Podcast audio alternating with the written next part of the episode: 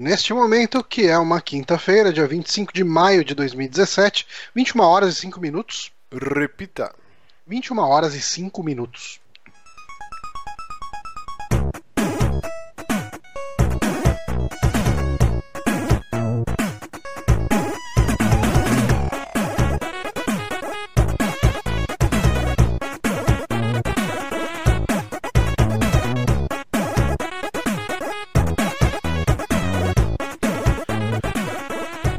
Estamos conhecendo mais um saque aqui no Super Amigos, episódio número 112. Eu sou o Márcio Barros e ainda estou muito gripadinho, mas aqui do meu lado ele que gastou todo o dinheiro do Destiny 2, edição de colecionador num micro-ondas, Johnny Santos. Sim, micro. A gente tá. Tô, tô comprando todas as coisas que faltavam aqui em casa.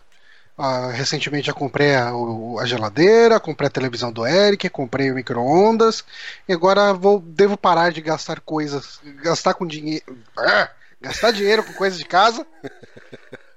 Mas temos ele aqui também, que está no mundo maravilhoso do trabalho freelance, Guilherme Bonatti. Um terceiro olho agora também. Oi. Tem um terceiro. É, tinha acabado minha pomada e mudanças climáticas fizeram a psoríase atacar e tá uma merda isso. Olha Tá só. comprei de quente, novo né, cara? Não sei como que tá aí pra vocês. Que pra mim tá Aqui quente tá- pra porra. Como eu tô com Frio. febre, eu tô de blusa. Pra mim tá, tá Eu bom tô- de blusa. Eu tô com o ventilador ligado aqui no quarto. Eita, nós. Isso aí é É que você mora em andropausa. outro. É que você mora em outro país, né, Johnny? É muito longe. É, Você sabe Pode que, ser. sabe que é andropausa, né? andropausa. sei. Andropausa. Perigoso. Andro-. Andropausa, assim, a mulher, ela tem a menopausa, geralmente lá pros Sim. 50 anos, que ela para de menstruar, e aí dá aquele calor. A ti, que é a Tieta que tinha menopausa? Que dava um fogo nela? Eu não lembro direito. Ah, Mas é, é isso. Hum. E a andropausa é o contrário, é no homem, e, e ela pode Hum. vir também lá para uns 50 anos, só que se vir antes, que pode, existem casos, fica estéreo, e aí não pode mais Eita, ter nós. neném. Tanto o homem quanto a mulher, quando vem a menopausa, fechou a fábrica. Cuidado, Ok. cuidado Johnny. Não, não, Esse não calor não, não, conhecimento. pode ser andropausa. Mas é isso. É, Então hoje, o que, que é dia do que hoje? Frango. Dia E toalha. Então, eu já vou começar assim. Eu tenho uma preguiça grande com esse dia da toalha, dia do nerd. Ah, também. Nossa. É, eu, eu já, tipo, sei lá, acho que uns 5 anos atrás eu, eu ficava comemorando o dia da toalha, dia do orgulho nerd. Você Mas o tempo ficava? vai passando, né? Eu não comemoro mais nem meu aniversário por mim, talvez. É, eu também, no aniversário, tipo, o meu aniversário eu não comemorei esse ano.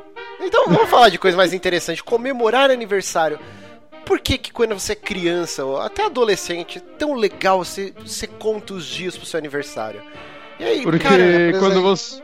E porque você quer ficar mais velho pra poder fazer as coisas. E quando você fica mais velho pra fazer as coisas, você quer que pare, saca? Não, não, já cheguei na idade que eu quero, mas não para. E você fica mais velho e não pode mais fazer as coisas porque você tá cada vez mais velho.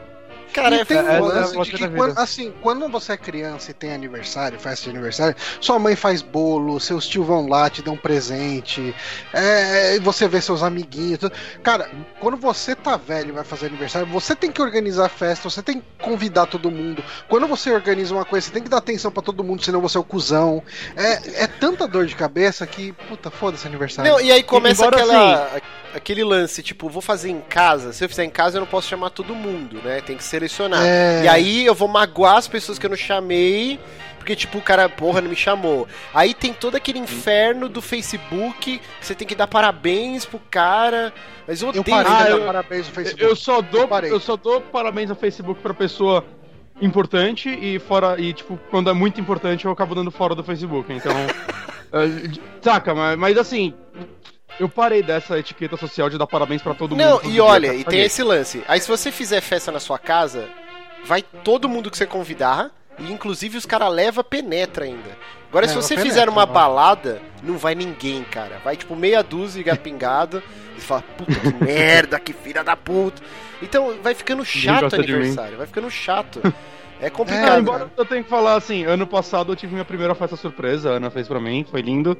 Ah, e foi veio legal. uma galera, foi, veio Foi bem muita legal. gente. Mas Mesmo é assim, foi ela na sua esquece- casa. É, mesmo assim ela esqueceu um amigo meu, o Watts, ele ficou, tá bravo até hoje. É, é complicado. Caralho, é mesmo, o Lotus não Ela- foi. Ela Cara, esqueceu completamente. Eu dele. amo, eu amo os aniversários do Bonatti, porque a mãe dele faz um patê. É a sua prima, na verdade, faz, né? Aquele patê de alho. com creme de ricota. alho, Eu não sei quem faz, ele só tá na casa e eu como. Eu acho que é a sua prima que faz, mas a sua mãe faz aquele é, lagarto. Lagarto, é bom, Puta, é mano, bom pra comer demais. com pão, aí ele vem com aquela cebolinha com azeite. Nossa, eu saio rolando dos aniversários do Bonatti. Porque eu como Não, cara, os aniversários do. Bonatti são um perigo também. É, tipo, realmente, é um negócio pra você comer de, de se explodir, cara. É muito Esse, bom. esse ano não vai ter nada. Tá aí, ó, é o único aniversário que eu fico esperando no ano é o do Bonatti. Então vocês estão fodidos, porque eu vou tocar na sexta e no sábado esse meu aniversário, então que não vou conseguir chatão, fazer nada. Que chatão. Você vai, É. to- você vai tocar com quem em que dia? Uh, Eu vou tocar dia 2 e dia 3 com a Dark Inquisition, um show em Guarulhos e outra na Luz. Agora você quer saber o nome das casas e você quer me devolver. Não, não, o Bonatti é o pior, é o pior vendedor do próprio peixe. Jesus. O Bonatti tá com uma banda nova de metal, chama Dark Uhum. Inquisition. Tem Twitter, tem Facebook, faz aí, vem. Tem Facebook, eu não sei se tem Twitter, não. acho Nossa, que vai não. tomar no cu, velho. E tem a banda dele, a Cara, Ca- Conflito também. Então prestigiem, tá no Spotify. É isso aí. as duas Mas, são. mas assim, dia da toalha, só pra não passar em branco, que aí. O, o Jovem Nerd começou com essa porra, né? Do dia.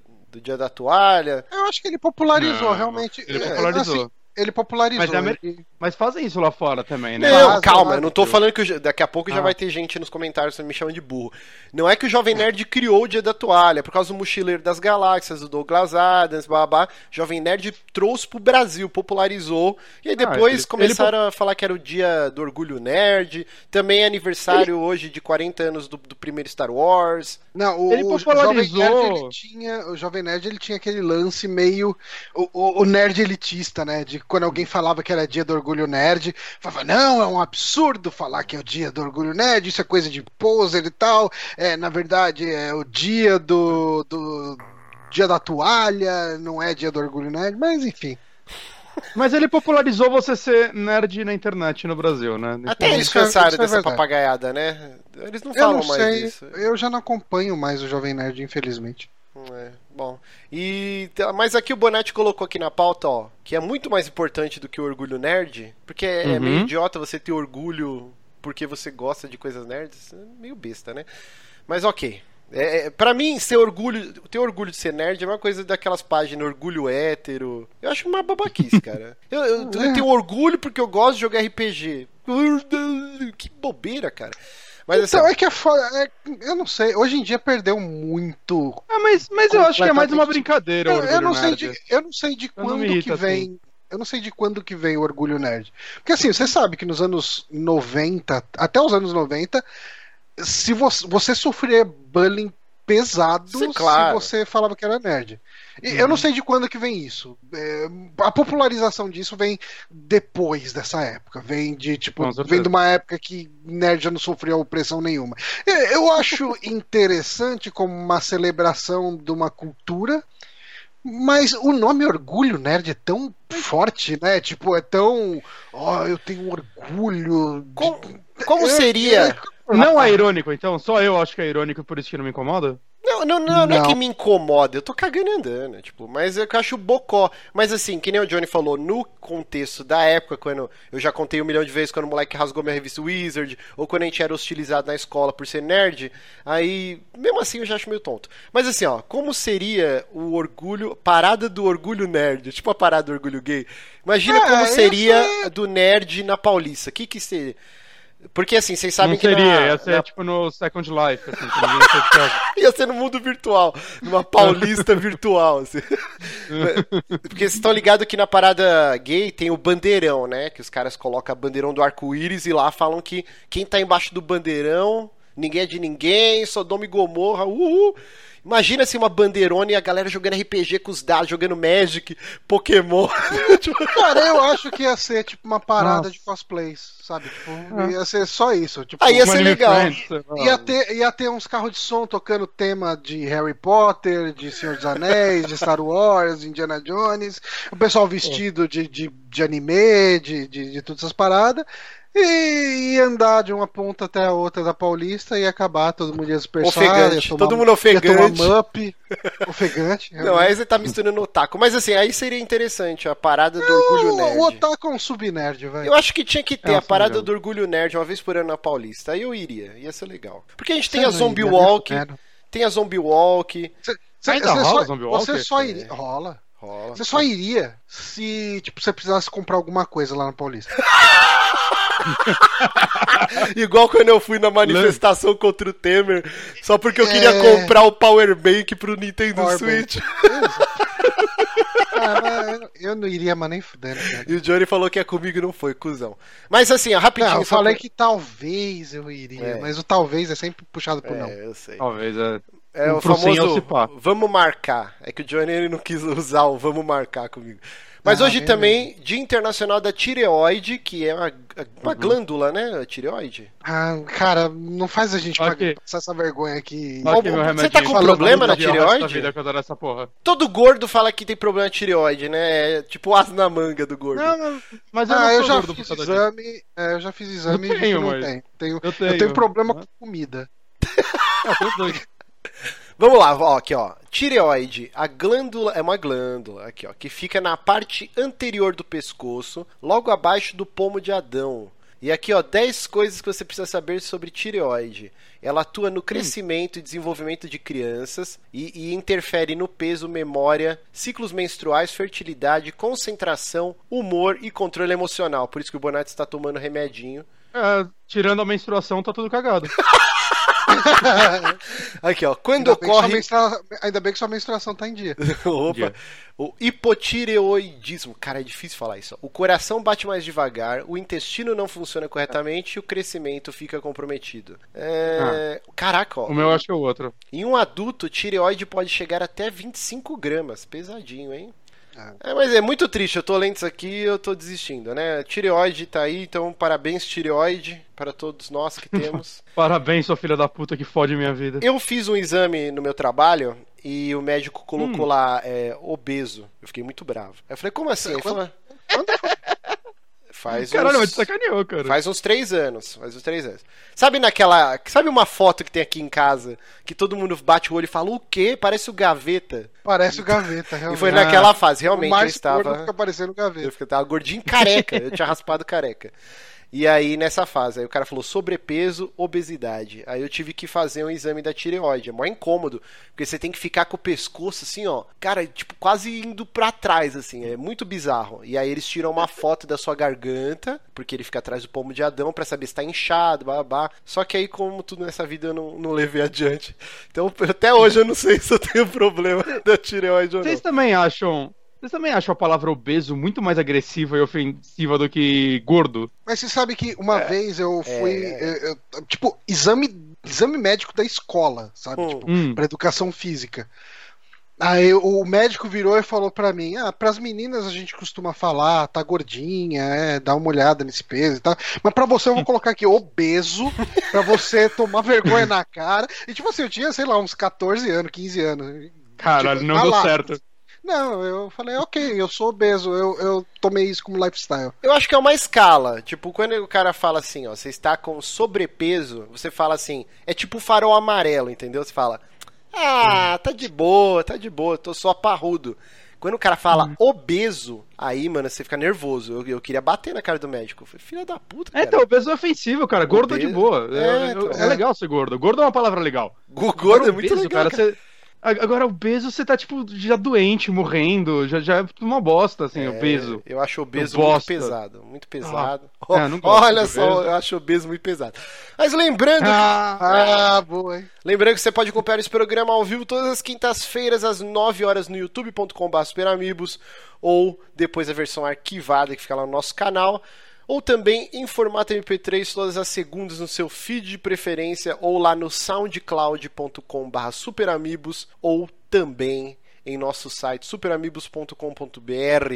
Lembrando que esse site se mantém com a doação dos nossos queridíssimos ouvintes lá no Patreon ou também no Apoia-se, que é o apoia.se barra superamigos, três reaisinhos por mês. Você mantém essas atrações maravilhosas, tem o saque toda semana, tem o Amiborn, onde estou jogando Bloodborne do início ao fim, todas as terças das 9 às 10 e meia. Inclusive fica aí o agradecimento, cara, um beijo na sua boca pro Nicolas Dias, nosso ouvinte, que chegou e falou assim um dia: Cara, eu, eu manjo de edição, gosto muito do programa, eu queria fazer um best-of. Posso? Eu falei, por favor. E o cara tá humilhando, cara. É Cara, muito foda. Ele tá fazendo negócio. Ele tá fazendo. É, é a melhor coi- coisa melhor editada que a gente tem. É a melhor atração Sim. do site. Aquele momento que É a você olha melhor que atração nossos do site. Cara, é muito que Você bom. olha que, e vê que os ouvintes têm muito mais talento que a gente, Com então era pra certeza. eles estarem aqui, não. A gente Cara, a gente, tinha- a gente tinha que chamar o Nicolas pra gravar aqui com a Vamos, gente um dia. vamos ver semana Sim. que vem se o Nicolas consegue gravar com a gente. Vamos ver aí.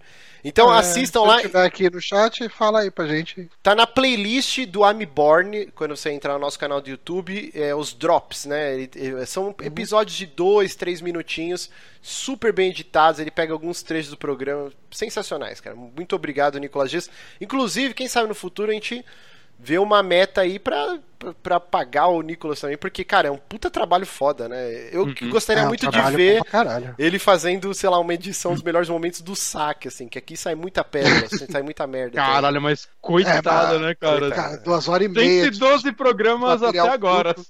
Não, por isso que teria Não, mas- que pagar. Por É. isso- É. Mas é isso. É, Eu hoje. queria agradecer Ah. também o Power Otaku, que tá sempre aí moderando o chat, cuidando Ah. aí. É sempre um help legal. Com certeza. Exato, apesar dele ser bem hater no Twitter e ficar postando GIFs difamando a Microsoft, Power Otaku, um beijo no seu coração. É, Mas é fácil de famar a Microsoft, né, Não, gente? mas não é só a Microsoft, ele fica xingando Nintendo, ele xinga todo mundo.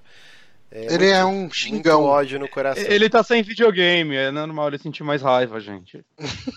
Então é isso, né? Hoje o bloco de indicações vai ser Super Várzea, porque acho que tá todo mundo com as vidas bem atribuladas. Eu continuo na mesma. Eu tô jogando Mario Kart quando dá tempo. Eu- o Prey eu joguei umas 10 horas no domingo, que foi o único dia que eu consegui jogar, e depois não consegui mais ligar o videogame. É, eu tô assistindo Sons of Anarchy, que eu descobri essa semana Fantástico. aí, que vai sair do Netflix. eu tô Você, puto, começou, você cara. esperou, você esperou esse momento. Eu não A sabia, Fox velho. pegou e que falou, merda. vou tirar tudo a merda toda aqui. Aí você, ah, vou assistir tudo da são, Fox agora. são sete temporadas? Sete. Puta E que os acabou. pariu. Eu tô no quinto episódio da primeira. E assim, tô quem não última. sabe, é, enquanto estiver no Netflix aí, corram pra assistir. Cara, muito legal. Ela me, me lembra muito Família Soprano, só que com o contexto de, de clubes de, mo- de motociclistas, né? Me- parece muito aquela expansão do GTA, o. Como que era? Damage? The Lost and Damage. Lost and Damned. Ah, sim, Sim, sim. sim.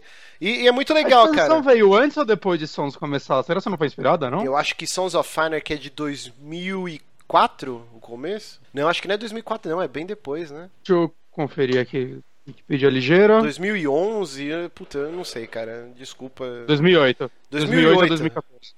Ah, boa, boa. E, cara, assim, bem legal, é, bem violento. E, e aquele lance do bandido bonzinho, né? É, é uma cidadezinha, a, a série se passa uma cidadezinha do interior dos Estados Unidos. Então, assim, essa gangue existe desde os anos 70 e meio que as pessoas, bem no esquema do Don Corleone, assim, ó, todo mundo olha com o olho torto, ah, esses motoqueiros, bandido, mas quando precisa de alguma coisa que a lei não vai te trazer, a galera procura. Então, os episódios sempre são uma historinha, mas tem uma grande trama que vai se desenrolando. Por exemplo, é, bem sem spoilers, vai, é, tipo, um cara que é tipo super ricão da cidade, a filha dele é estuprada, a filha adolescente dele.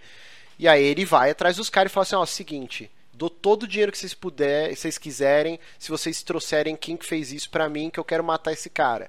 Aí tipo, é, mas não é bem assim, babá. Então aí a trama daquele episódio é nisso, né? Ah, Como que esses motoqueiros lidam com os dilemas. Porque eles têm os códigos de conduta deles, né?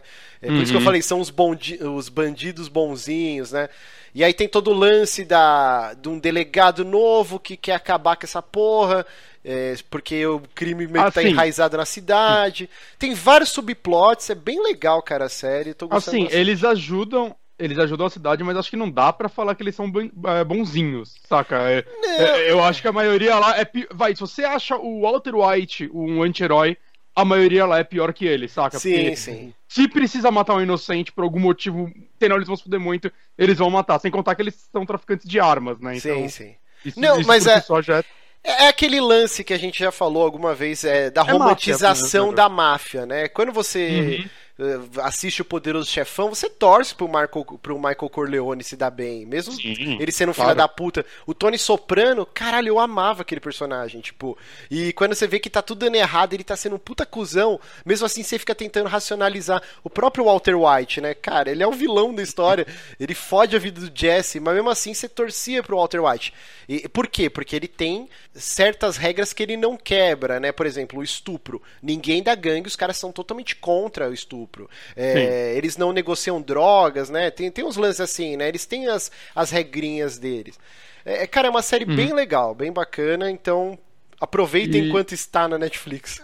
e eu só falo uma coisa, prepara coração, porque a galera que acha que Game of Thrones morre gente do nada, meu amigo. meu amigo, eu, eu, até tava falando com o Johnny, eu não, não, obviamente não vou dar spoiler, mas Sons of Anarchy é uma das poucas séries que eu vejo que simplesmente o cara morre sem concluir o que ele tava fazendo. Às vezes o cara tá andando, aí explode, sei lá, uma guerra de gangue. Ele só toma um tiro e morre, assim. Como assim? Tipo, como assim esse personagem morreu dessa forma tão estúpida, saca? E é, eu acho isso muito legal, assim, muito, entre aspas, realista, né? Porque é, é assim, né? Você morre, você morre sem concluir nada, essa é a vida, gente. O Power Tank falou adiando, que... adiando, adiando pra ver e eu vou acabar não vendo. É, eu, eu tenho que correr porque eu parei na última temporada, eu nunca vi ela, eu tenho que ver até o, o final do mês. O Power Attack falou que vai sair mês que vem. Eu vou fazer uma maratona é. e o resto vou ter que ah. apelar para a ilegalidade algumas séries ficam, vão ficar mais, né? Acho que Arquivo X vai até o final do ano. Mas... É, mas depois volta, né? Apesar que o The Office nunca mais voltou. Não sei, né, cara. cara. É, cara, um monte de série é nunca que... mais voltou. O Parks, é que a... Parks and Recreation foi assim. É que a Fox, é, pelo que eu sei, ela quer abrir o próprio serviço. Então, vai voltar se o serviço dela falhar. Vamos torcer pra Cara, mas, cara, esse é um futuro tenebroso onde todo mundo quer fazer a mesma boquinha, né? Ah, Netflix é. deu certo, então vamos fazer o nosso. Cara, aí, aí vai, chegar uma hora que você, você, vai ter que assinar, é. tipo, o pacote da HBO, do Netflix, da Fox, da puta que pariu. Aí quando você for ver, é. era o preço da TV por assinatura. Você tá tipo, tá pagando a net de novo. É, a net inferno, vai, vai fazer um serviço que é tipo, você assina todos os streamings e paga um lugar só e ela distribui esse dinheiro. é, é, esse é o futuro da net. Fica a dica aí aí pra net, cara. Tô, TV tô dando dinheiro de graça pra vocês, seus filhos da puta. Cara, que inferno, né, velho? Puta que pariu. Mas então, enquanto é tempo, assistam aí Sons of Anarchy, que é uhum. bem legal. Mas acho que é isso, cara. Eu não, tô, não fiz mais nada de útil que vale a do, pena. Do canal. Ah, é, pode crer, cara. Eu quero saber dele. Tem, tem um canal do YouTube que eu já sigo há um bom tempo. E, cara, assim, no contexto musical, para mim é o melhor canal do YouTube disparado, que é do Gastão Moreira, que era da MTV, né, dos primórdios da MTV. Ele uhum. era, apresentava o Fúria Metal, que era meu programa favorito de longe. E Ele tinha o Gas Total também, Gas que era de, de, rock and roll menos metal, mas mais pesada do que um pop rock, né? Sim, e, sim. E o Gastão, ele era um daqueles caras que na MTV mesmo, assim, enquanto muita gente vai. Era o VJ por, ou sei lá, sei lá, ter um carisma, algo do tipo. Ele era um daqueles caras que realmente manjava muito de música, né? Sim, sim. É, eu gostava. Tipo, eu acho que Gastão, o. Como que chama aquele cara? O Massari. Eles eram uns caras assim que, tipo, eles traziam informação pra caralho enquanto eles é. estavam é. falando. Tipo, tinha. Vai, cara, tinha os VJs do, do Disque MTV que tinha uma pautinha ali, chegava lá e simplesmente falava, né? Era, uhum. era uma coisa muito mecânica zona, mas uhum. tinha esses programas que eram mais autorais, né? Tipo, o, eu, eu, tipo, eu já falei mal dele, mas hoje em dia eu reconheço pra caralho o, o, o valor do. O cara do Racionais que apresentava o, o, o Yo MTV ah. Raps. Não era o Taíde que apresentava? Teve uma época dele também, do Taíde, mas teve uma época do cara do Racionais, que era o KLJ, se não me engano. Ah, tá. E eu, eu reclamava porque ele é, tipo, ele tem uma dicção meio zoada, assim, sabe? Hum. Mas ele, ele sabia do que ele tava falando, sabe? E acho que uhum. isso você tem que dar valor. É, e, mas enfim, a MTV ela teve esses. Cara, tanto que o Fúria era um programa foda pra caralho. Daí eles tiraram o Gastão e ficaram só passando clipe. É. Ficou uma bosta, cara. Tipo, em perdeu pouco todo, tava... Perdeu todo o lance que o Gastão ele falava sobre as curiosidades das bandas, instigava a ir atrás, né? Não só ver o clipe uhum. e foda-se. É, quanta banda, cara. O Halloween, a primeira vez que eu vi na minha vida foi no Fúria. Aquela, aquele clipe. Hoje eu acho escroto, mas eu amava. Eu gravei em VHS da música Halloween, que no disco tem 14 Nossa, minutos. o clipe é horroroso. O clipe tem 4. É a música tudo picotada, assim. Mas eu fiquei alucinado. e, e, por causa do Fúria. Abóbora caindo no chão. É, é, horrível esse clipe. E, e é muito papo de velho, a gente tá cada vez mais tiozão, mas não existia uhum. a internet como essa entidade Sim. de hoje que você. Pô, que banda legal! Você entra no YouTube ou entra, sei lá, num torrent, Cara, baixa a, inter... discografia. Ó, eu lembro bem o que era internet nessa época do Fúria, porque eu assistia muito Fúria com um amigo meu, eu ia na casa dele lá. A gente assistia, tipo, chegava de manhã lá pra gente assistir junto e tal. Uhum. Que passava, tipo, domingo. Domingo de manhã. 10 da manhã, né? Uhum. É, e, e daí depois, a, tipo, à tarde, a gente ligava o Napster, ou o Emule, ou o Casar, algum desses caras aí.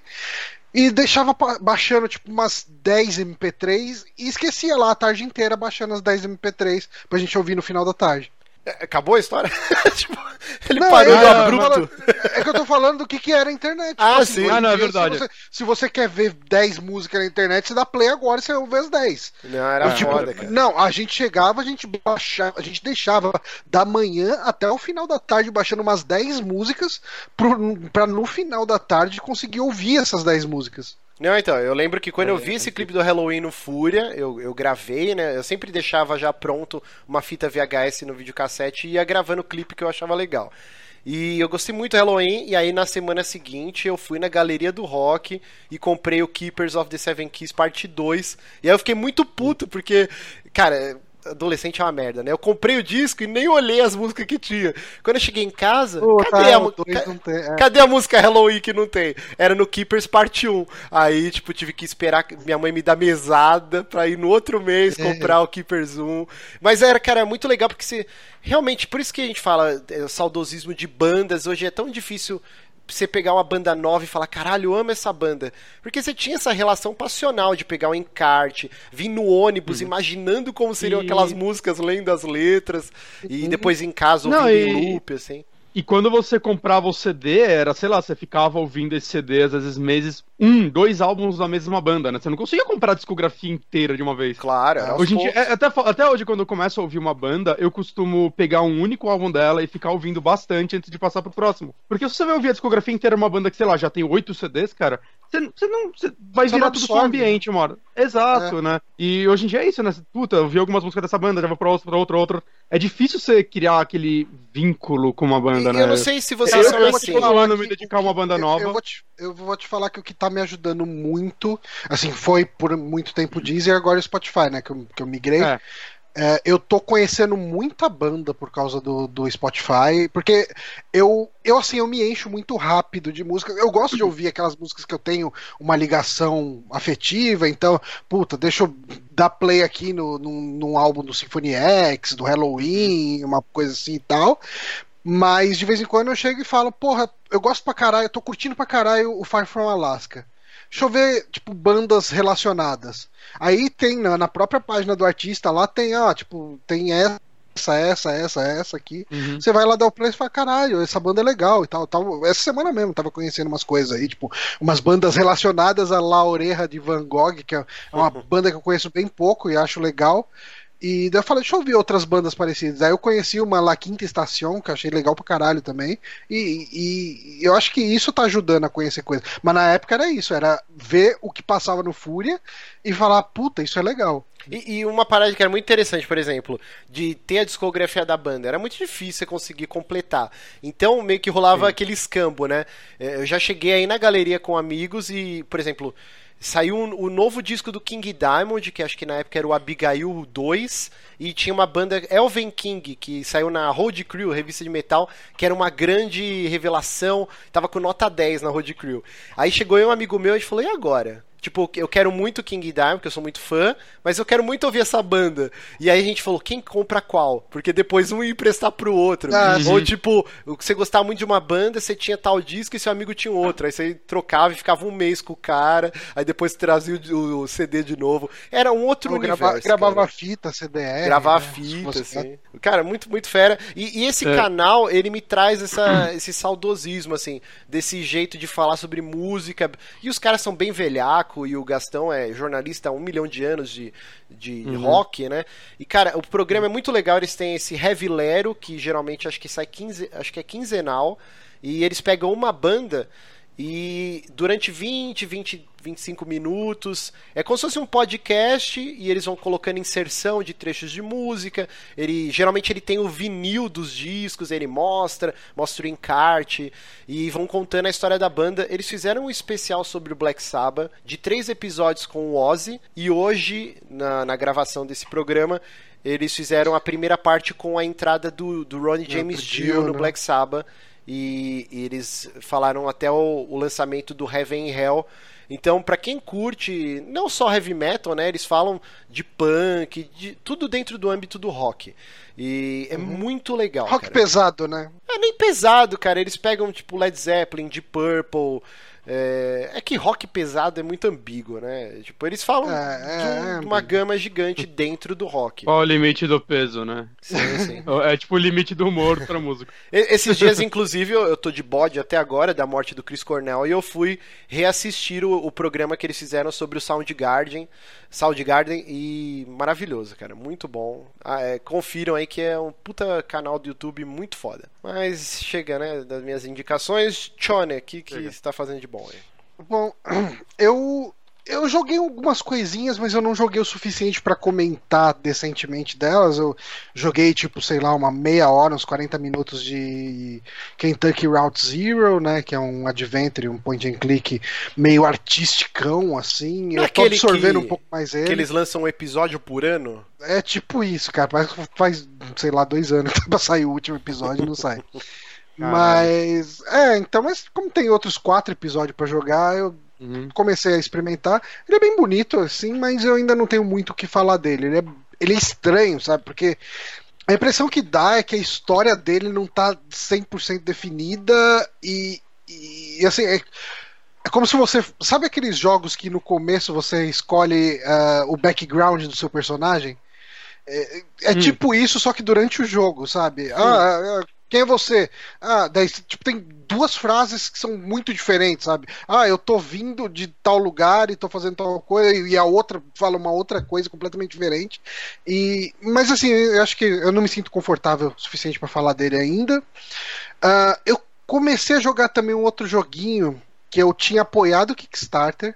O jogo saiu em março do ano passado e eu não tinha jogado até agora, que é chama Moon Hunters. Uh, de novo, joguei pouco ele também, então fica difícil. Olha só, recebemos. Oh, meu irmão deu 20 reais.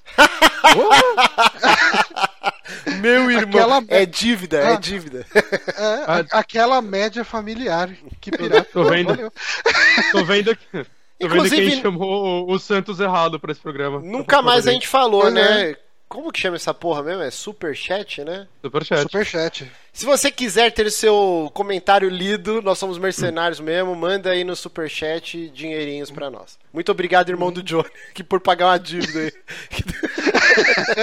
Cara, pior que se fosse para pagar a dívida, eu que tinha que pagar com ele. A minha geladeira antiga lá, ele que me emprestou, cara. Eita, nós. É. É... Ô, Johnny, falando em Kickstarter, vocês viram aquele Blasfe é, Blasphemous, que tá uma galerinha falando dele, que tá no Kickstarter. Não. Eu vou botar o link eu, aqui, cara. Que, você, que arte... link, só que eu não, eu não consegui abrir na hora ali, porque eu tava meio enrolado no trabalho. Cara, fazia tempo que um jogo de Kickstarter não, não chamava minha atenção, assim. Dei uma olhada depois, ele é tipo um side-scroller com uma arte meio gótica, profana, louca. Bem da hora, assim. Tô, tô, tô achando lindo esse jogo. Dei uma olhada depois. Mas, é, depois a gente vai dar uma olhadinha. Uhum. Mas mas, enfim. É... Tava falando Moon Hunters. É, é bacaninha, assim. Ele é um, um roguelike num esquema meio action RPG assim, com uma porrada de personagens diferente, e cada vez que você joga você desbloqueia mais personagens. Uh, mas esse é um jogo que talvez eu pegue para fazer uma live. Ah, legal. É, que é um jogo que dá para jogar até quatro pessoas, assim, ele é bem bacaninha, mas de novo, eu vou ver se eu faço uma live dele e, e daí mostro um pouco mais dele funcionando. Moon Hunters é o nome? Moonhunters. Eu, eu tava com uma vontade foda de jogar algum roguelike esses dias. Não sei porque, tipo, É, eram por que já umas pega 11 e aquele pouco da. Dead Cells lá, que tá todo mundo falando que é foda pra caralho. É, porque não, não dá pra comprar nada agora. Eu peguei, eu baixei aquele Risk of Rain e falam mó bem dele, eu já tinha ele, eu nunca tinha jogado. É, é, roguelikes funcionam bem quando você tá meio sem saco pra. Ah, eu não quero nada com, sei lá, uma história ou algo do tipo. Eu só quero sentar e jogar um joguinho e progredir alguma coisa até que tudo acabe, saca? Eu acho que eu achei um momento bom pra eu jogar esse, esse estilo. Mas continua, É. Mas, é, enfim, eu vou tentar fazer uma live dele aí, quando, quando tiver um tempinho. Uhum. Mas eu acho que o que dá pra comentar recentemente talvez seja o documentário do Laerte, da Laerte, né, que saiu no, no Netflix, que é o Laerte, que é, acompanhando um pouco, né, da, da vida da Laerte, que ah, pra quem não conhece é, o- é- é difícil falar a Laerte, né? Assim, é, é complicado São porque a gente está acostumado desde sempre a chamar de O Laerte, né? Porque Uhum. é, ele era homem até pouco tempo atrás e ele decidiu que ele não é mais ele, enfim, ele não Uhum. se identificava com o gênero masculino, ele se sentia mais mulher do que homem e falou: não, foda-se, tipo, vou largar tudo e vou virar mulher. Uhum. E largar tudo não, né? Tipo, vou. Enfim, Fazer vou, cirurgia, vou- vou me assumir. Não, nem. nem Ah, não, nem fez cirurgia. Ah, Não? tá. Inclusive, Inclusive, inclusive, inclusive, o documentário faz questão de esfregar o pau dele na sua cara. cara, tem uma hora que ele tá tomando banho e você vê a bola balançando assim, ó. Eu falei, eita porra. tem uma hora que você vê o pau dele mesmo. Tipo, Uhum. o final ali do documentário, que ele tá tirando foto com, com uma outra modelo trans. E fica os dois pelados ali e tal. e- Mas, mas assim, Spoiler, Johnny, é, é, eu, eu achei bem depressivo. Eu fiquei um pouco mal assim assistindo. Então, eu não achei ele, eu não entendi ele como depressivo. Eu achei interessante do ponto de vista das dúvidas que, que ela Uhum. tem em relação ao o quanto ela precisa se assumir como mulher, o quanto que ela precisa. Eu, eu preciso fazer cirurgia, eu preciso mudar, tipo. Cortar o pênis, eu preciso botar seios, tudo isso são dramas, tipo, são dúvidas, são questionamentos a respeito da identidade dela. Uhum. E, e o jeito que ele é posto eu acho legal. Assim, o jeito que ela ah, argumenta sobre isso, sobre como, ah, como isso afeta quem ela é hoje, né? Ah, eu acho interessante. Mas eu acho que o documentário, enquanto filme, ele é bem fraco, cara. Sim. Ele tem um ritmo. Ele tem um ritmo horroroso. A, Assim, cine- eu a gosto do cinematografia dele é bem fraca também. é tudo muito Hum, fraco, cara. É. é. tudo muito fraco. Eu vi, cara, tipo, pra você ter uma ideia, ontem eu tava zapeando os canais ali, daí eu vi que tava passando o HBO. É, tava passando um, um documentário na, na HBO, é meio que uma série, vamos colocar assim, é, que chama HQ Edição Especial. E cada episódio é com um ou mais cartunistas ou, ou quadrinistas, enfim. E o de ontem, que eu tava assistindo, ontem não, anteontem, tava passando com o Alan Sieber, o Dahmer, que é do, do Malvados, e mais um cara lá, não lembro quem era. E, e cara, eu achei legal pra caralho. Assim, bem mais, bem menos pomposo do que o Laertes, Uhum. Ma- mas entregava muito mais, sabe? Tipo, É, o que eu achei que foi um balde de água fria, assim, é, é, quando eu falei depressivo, não Laerte, tá? Mas é, eu senti o, o documentário triste. Porque assim, dele. eu, a Jéssica ama Sense8, né? E eu meio que assisti as duas temporadas de tabela com ela aqui, enquanto eu tô jogando, mexendo no computador, eu vou assistindo e acabei me interessando e é legal. E ela é super colorido e super feliz, o cara quatro. E, e aí o Laertes, eu pensei que, não que ia ser todo colorido na vibe do Sense8, mas eu senti, eu senti que é um outro ponto de vista sobre essas questões e que acabou que eu, eu fiquei triste no final. Eu falei, caralho, velho, que tristeza porra.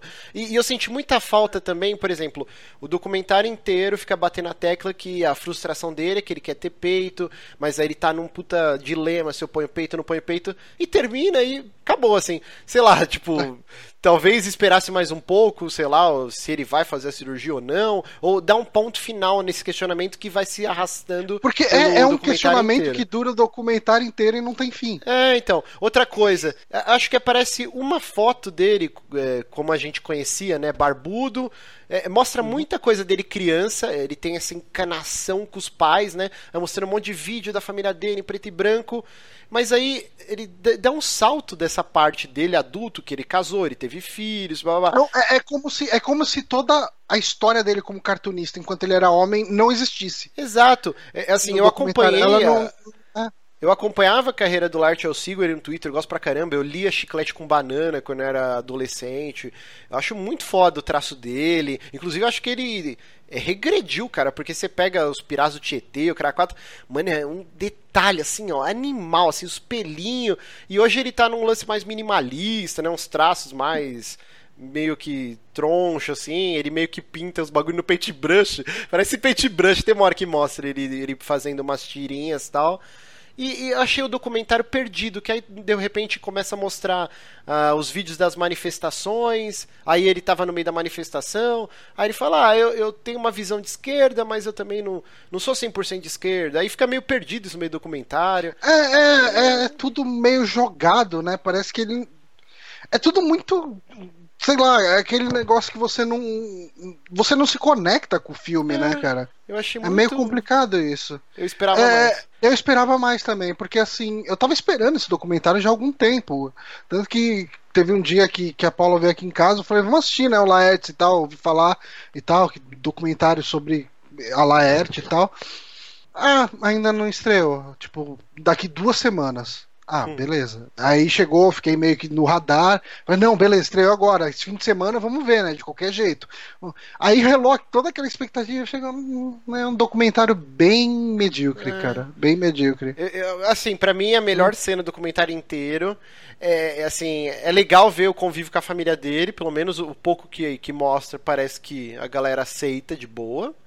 E uhum. o relacionamento dele com o netinho é muito legal. E aí tem uma hora que ele, que ele o netinho dele acho que tá desenhando, né? E aí ah, ele fala: sim. Vovô, você tem. eu tipo, pensei que era o netinho É, eu, eu, eu, fiquei pensando no netinho de Paulo. Falei: Que hora que ele aparece? Domingo da gente! Eu devo, eu devo ter dormido nessa hora. E aí, princesa? Não, tipo, é o, o netinho dele fala um negócio enrolado. Aí ele fala assim se eu tenho saco. Ah, aí, é mano, eu chorei de cara. E não, ele tá perguntando se ele tinha prato, né? Uma coisa assim. É, é muito prato. bom. Ele, se eu tenho saco? Tipo, muito bom, cara.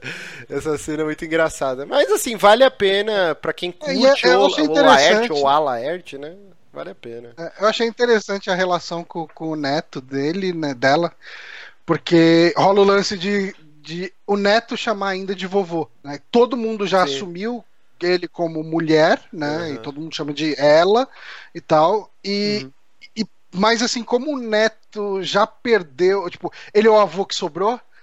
é, ele fala, porra, tipo, vai tirar isso, vai ter três vozes, né, pro menino, não sei o que e tal. Aí jogaram lá, ah, ah, pode chamar de vô, imagina. E, mas o moleque, assim, novinho, assim, e, e sabe, você não vê ele estranhando de nenhuma não. forma. Porque não tem não tem o preconceito, né? Não, não a sociedade não destruiu a criança ainda com preconceito. E, e, outro, né? É o meio que ele cresceu, né? Uhum. Ele cresceu no meio onde isso foi aceito. E, e, esse moleque vai crescer com uma cabeça muito mais aberta do que a nossa, Sim. por exemplo. É, e que gato chato da porra que ele tem, velho. Nossa, o gato fica miando o tempo inteiro, mano. É muito chato, gato. Mas é. fica a recomendação aí, vale a pena assistir. É, assim, é tipo, mesmo não sendo um documentário bom, eu, eu acho que, assim, a, a, Bela tá comentando no chat lá uhum. que ela amou, é, que achou ele tão sensível e tal. É um lance legal, é, tipo assim, como a Laerte é uma pessoa interessante, é, eu acho que essa parte acaba salvando um pouco do documentário. Ele é um documentário ruim. Sim. É, mas eu acho legal que abre um pouco para você conhecer a Laerte, tipo, o que ela é, é. como ela é e etc. Ele toca é, é, alguma... é tipo a é tipo a biografia do Silvio Santos, foi mal escrita pra caralho, mas você ainda aprende mais sobre o Silvio Santos. É que a obra que é, é baseada é boa, né? Então, tipo... é, o material que... que ela tá trabalhando é bom, mas a pessoa que fez ela não merecia esse cargo. Talvez também um pouco da expectativa, né? Porque eu cresci achando que o Laird era o cara mais porra louca do mundo, porque eu lia as HQs e achava, mas esse cara é esse mal retardado. E ele é super introspectivo, ele, ele não gosta de sair de casa. Então, aí, tipo, até uma hora ele toca, né? Ele fala assim: ah, é, o meu trabalho, quando eu me revelei pro mundo, já era um cartunista, tipo, consagrado, já tinha todos os meus trabalhos, então eu não vi portas fechando porque minha carreira já estava super consolidada, ah, né? Mas uhum. talvez se fosse se eu tivesse é, me revelado antes, babá, talvez eu sentisse. Ele fica o tempo inteiro falando: É, o mundo não me bateu tanto, né? Eu não senti tanta hostilidade, assim. É, é meio, uhum. meio estranho, cara. É um documentário, vale a pena assistir pela estranheza em a gente ver um outro ponto de vista, né? Pela empatia, o cara é quatro. Mas realmente é, é um documentário ruim na produção, eu acho. Uhum, sim. Mas o que mais você fez de bom? Eu acho que foi isso. Foi duas indicações bem mal feitas e uma discussão sobre Laerte. Vamos lá, Bonatti, seu Eu falei olho. o que eu ia indicar, mas eu quero, então, antes aproveitar que o Johnny tá falando de um documentário triste, eu quero triste. só citar muito por cima um documentário que, daqueles que faz você perder a vontade de viver eu vi há uns dois meses atrás, chama Dear Zachary, A Letter to a Son About His Father. Cara, é... eu não quero me aprofundar muito nele, porque acho que só de falar o nome dele eu já tô meio triste. É, Mas eu, notei, eu notei o peso é. na sua voz, assim, cara, logo que você cara, falou o nome dele. Cara, é... assim, esse documentário, diferente do da Laerte, ele é excelente. Só que a história dele é basicamente. É, tem um diretor de documentários, né? Ele chama Kurt Coeney, né? Ele já tinha feito os documentários antes e tudo mais. E ele tinha um amigo muito forte, assim, de infância, que na infância deles eles faziam filmes caseiros juntos, né? Que é algo muito comum lá nos Estados Unidos, né? Você você vê muito artista ganhar, cresceu assim, né? Muito diretor de cinema e tudo mais. E esse amigo dele foi assassinado. E ele começou a fazer um documentário sobre a vida desse amigo dele, meio que um projeto pessoal, porque ele falando com um colega de trabalho desse amigo dele, que era médico e tudo mais, ele acabou descobrindo, tipo, esse colega de trabalho falou para ele: Meu, a coisa que mais unia a gente era a fotografia. Ele falou: Caralho, eu conheci ele há mais de 20 anos e nem sabia que ele tirava foto. Hum. E ele começa a pensar: quantas coisas esse amigo dele fazia e tudo mais que ele não sabia, saca? Quanto ele perdeu sobre esse amigo e ele nunca vai ter a chance de perguntar para ele. E ele começou a fazer esse documentário, né,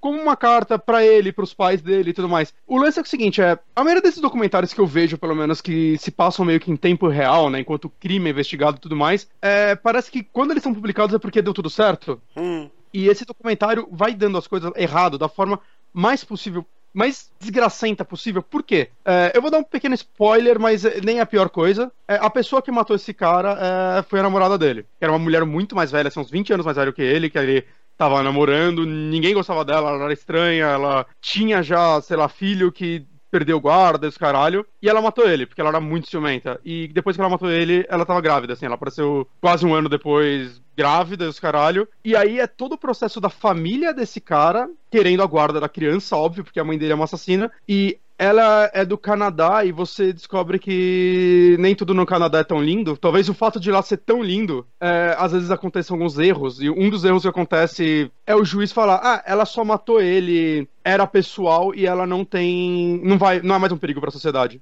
Então não prendeu ela. Hum, e... É tipo o Moro cara... soltando a mulher do Cunha. Cara, e assim, eu não quero me aprofundar mais do que isso, mas você pensa que não pode piorar e meio que você não viu nada ainda. Chama Dear é, Zachary. É... Você assistiu Dear Zachary... Hã? Você eu baixei, deixa eu baixar Seu ele. pirateiro. Eu vi, eu vi ele numa, numa lista do Horror Reviews, que é um canal que eu gosto muito, de um maluco, um irlandês, se não me engano, ou holandês. Eu confundo os dois. Hum. Que ele um do, das séries dele mais famosas é o. Como é? Sei lá, é. Ele faz reviews de filmes muito pesados, assim, eu esqueci o nome que ele usa, né, e ele fez um episódio especial, sei lá, o 14 sobre documentários, e ele cita esse, né, e, e eu fiquei bem interessado quando ele falou, né, ele falou até menos do que eu, eu entreguei um pouquinho mais, mas eu, eu acho que é importante para prender sua atenção, já que eu não tô mostrando imagens da é, parada. sim, agora, quando você contou esse, o lance da mulher, me, me aguçou a curiosidade. Cara, e assim, é, é, um documentário. O, o, esquema dele é que, assim, às vezes ele nem parece tão profissional, mas ele é tão pessoal e tão agressivo. Tem momentos que o cara começa simplesmente a falar coisas e jogar texto na tela, assim, falar coisas tipo do porquê deu tudo errado no julgamento, saca? Uhum. E você vê ele falando com raiva o negócio. É, é, muito pessoal o negócio. Eu, eu nunca vi um documentário feito com esse tom, saca? Uhum. É, é, é, que você não assistiu Making a Murderer. Não, esse eu não vi. Esse Cara, não vi. eu tenho assiste, vai sair a segunda temporada, rapaz. Assiste logo. Uhum. Até o Ah, Obama, o Obama elogiou o documentário. Qual que, qual Ah, que não, é o ele tá Making na a minha lista. É do- daquele cara que foi acusado, ele ficou 18 anos preso, aí ele saiu, Ah, e daí. porque descobriu que ele era inocente. É bom, aí né? a- o, todo o estado lá, a província, o condado, porque lá nos Estados Unidos o lance é assim, é, o cara processa o, o estado, quem tem que pagar são os próprios habitantes daquele lugar, tipo uma parada assim. E, e aí quem ia ter que pagar essa indenização milionária pra esse maluco que ficou 18 anos preso, né? É 18 ou 10, Jéssica? Que ele ficou. O Steven Avery, né? O nome dele. De primeiro 10 anos. E aí fizeram o exame de DNA e descobriu que não. O cara que foi o. Que, que era o culpado, acho que se foi lá e. Não, sou eu tal. Aí ele foi solto. Aí ele, ele processa o Estado e os caras iam ter que dar uma puta grana pra ele. Então vem aqui falar, você vai ficar me corrigindo aqui, cacete. Foi culpado se dele várias vezes ignorou. Vou pegar uma cerveja, rapidão, já volto. Mas você tem que falar aqui. Puta, estragou um bloco do programa aqui. Caralho. Vocês conseguiram ouvir? Você conseguiu ouvir o que ela falou? Não, não vi nada. Não vi É, nada. então, aí a Jéssica fica igual um papagaio pirata aqui. Mas assim, resumindo, é, a galera ia ter que fazer um rateio lá e pagar a indenização. E aí, o que que acontece? Na, na propriedade da família encontram um cadáver de uma menina e, e acusam um cara, e o cara volta a ser preso. Só que conforme vai rolando o julgamento, tudo leva a crer que foi uma armação.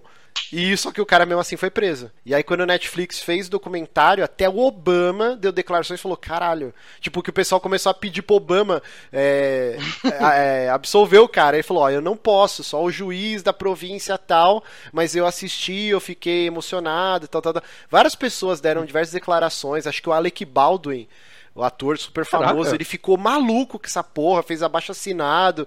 E aí o documentário foi tão importante que o cara conseguiu um novo julgamento. E aí o sobrinho dele que foi preso junto, que o moleque tem problemas mentais, ele parece que ia ser absolvido e o Steve Avery, aí, que é o cara, vai ter um novo julgamento por causa da série e a Netflix já está fazendo uma nova temporada, então Ah, assista que é muito foda. só- mas só falar, é, esse daí é uma série, né? São vários episódios e tudo mais. O que eu indiquei é tipo um filme, assim, que é uma hora e meia, fechou, não são episódios, saca? Uhum. É um documentário fechadinho. E o recomendaram aqui no chat também, né? O Jalmar Dionísio, é, Djalma. The Jinx. Djalma, cego. Djalma. O cara você tem não três Ah, olhos e não enxerga com é, mas um é cego e os dois são cegos. Hum. Mas então. Três, droga. Mas então, ele recomendou The Jinx, é um documentário da HBO.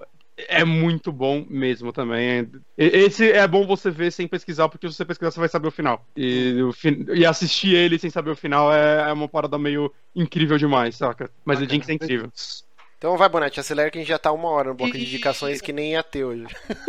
Ah, vocês falaram pra caralho o que eu posso fazer. E tirando isso, eu joguei Metro Last Light, o Redux. É, eu comecei a jogar ele no domingo e terminei ele na terça, assim. O que me surpreendeu, porque eu, eu acho que eu falei ano passado aqui do 2033, eu acho que eu comentei quando eu tava jogando ele e tudo mais. E eu gostei muito do 2033, mas eu acho que ele tinha um problema de ritmo. Eu não sei, eu levei, sei lá, dois meses pra terminar ele. Eu não conseguia ficar jogando ele muito tempo direto e tudo mais. Não sei se era o tamanho das fases, a pouca variedade de coisas que acontecia, como a história era contada. E quando eu comecei o Last Light, é interessante que eu comecei, ah, isso aqui tá parecendo uma expansão, né? Porque mecanicamente ele é basicamente igual, né? Pelo menos as versões Redux, né? Porque eles foram relançados, né? Basicamente o 2033 na, na engine do Last Light e tudo mais.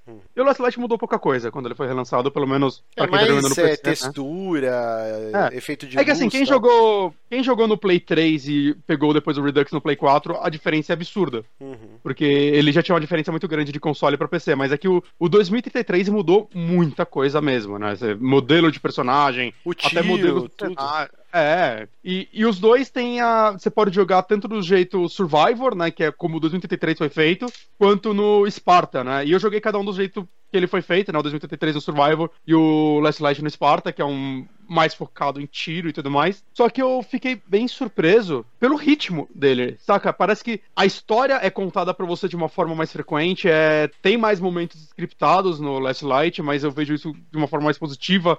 O universo, acho que é explorado de uma forma muito mais legal. É, Não sei, o ritmo desse jogo faz ele parecer, sei lá, cara, quase outra parada, assim. Tem um que... botão pra limpar a sua máscara. É maravilhoso isso, cara. É, isso no 2003 tinha, pelo menos Não, no tem Redux. só Eu acho- no Redux. Só no Redux? Uhum. Eu joguei os originais quando saiu, cara.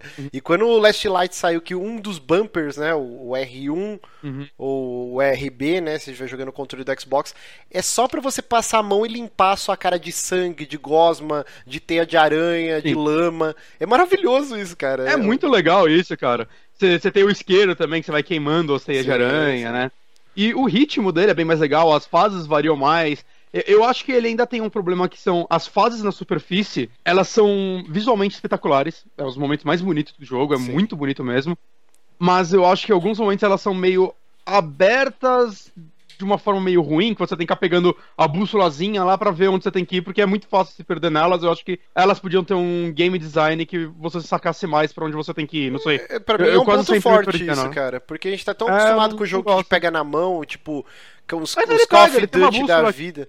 Não, eu sei, Não, mas... mas eu não tô falando corredor, fazer um corredor, eu tô falando fazer um cenário onde você consiga. Tem algumas partes que eles colocam umas bandeirinhas pra você ir seguindo, mas eu não sei, cara. Tem partes que eu simplesmente não sei pra onde ir nela e não de uma forma legal, assim. Porque você acaba só dando de cara com um monte de parede até você achar o caminho. É, eu não lembro de ter ficado empacado nesse daí. É, eu fiquei eu- eu mais sofri empacado no primeiro, no 2033, do que nesse. Ah, é? É. Ah, então, não sei.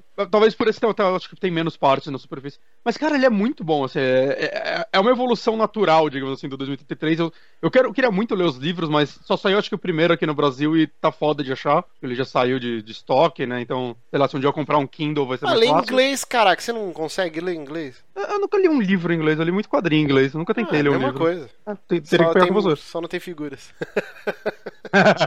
Faz toda a diferença. Mas, é, recomendação rápida, assim, ele é, ele é muito bom, né? Ele começa exatamente meio que um pouco depois de onde o 2033 acaba, né? Levando em conta um dos finais do 2033. É, outra coisa que eu gostei também é que o 2033 eu não sabia que ele tinha mais de um final até chegar no final. Eu não tinha me ligado nisso.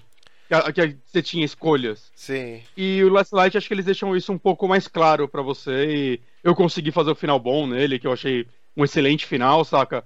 É uma narrativa muito boa, é um jogo muito gostoso de jogar. Porra, eu joguei, sei lá, em, em três sentadas, eu terminei ele. Também jogar, as- joguei as DLCs, que já vem nesse, nessa versão Redux. Tem algumas bem legais, tem algumas que você joga com outros personagens, né? Em momentos da história que você se separa, você joga até com os vilões e tudo mais. É bem interessante esse, esse negócio. Eu acho que minha única crítica, assim, vai que eu prefiro no 2033 é eu acho que o final é mais épico, digamos assim. Todo as últimas fases até você chegar no final dele tem muita cara de tipo, é isso aí, você tá indo finalizar. Já no Last Light ele meio que acaba. Não que meio que acaba, né? Ele dá uma crescida, mas não tanto quanto no 2033. Mas, mas tipo, como no caso desse, o jogo inteiro é tão bom, eu acho que não, não chega a ser uma falha, saca? É, eu acho esse jogo maravilhoso, top 10 fácil do, do de shooter, assim, de Fácil. FPS. E é, e é, É muito bom, cara. e é Eu assustador tô a com um problema de- sério porque eu tô travado no 2033 pra sempre, assim, sabe? Tipo, Ah. eu, eu que nem o Bonatti, eu acho que ele tem um problema sério de ritmo. Sim. E eu acabo saindo. Mas eu acho que dá pra você jogar. dele, o- Dá pra jogar primeiro o Last Light. E depois você vai ficar com muita vontade de voltar. Se for Hum, eu o não Redux, acho, se for o Redux, dá sim. Mas eu não, eu não acho, cara, porque a história do Last Light chega citando direto as coisas do- dos Old Ones e tudo mais, que você aprende no 2033. Eu, eu não sei, cara. E sem contar que é, uma, é o mesmo personagem. Saca, é um evento que acontece diretamente após o 2033. Eu, eu acho que você perde um pouco se você fizer o contrário e vai tornar o 2033 ainda mais chato de se jogar, porque por causa do ritmo, acho que o, sei. problema vai ficar mais claro. E, É, só- outra coisa que eu não gostei é que eu não gosto nenhum dos dois é o seu personagem não falar. Ele só fala na hora do- dos loadings.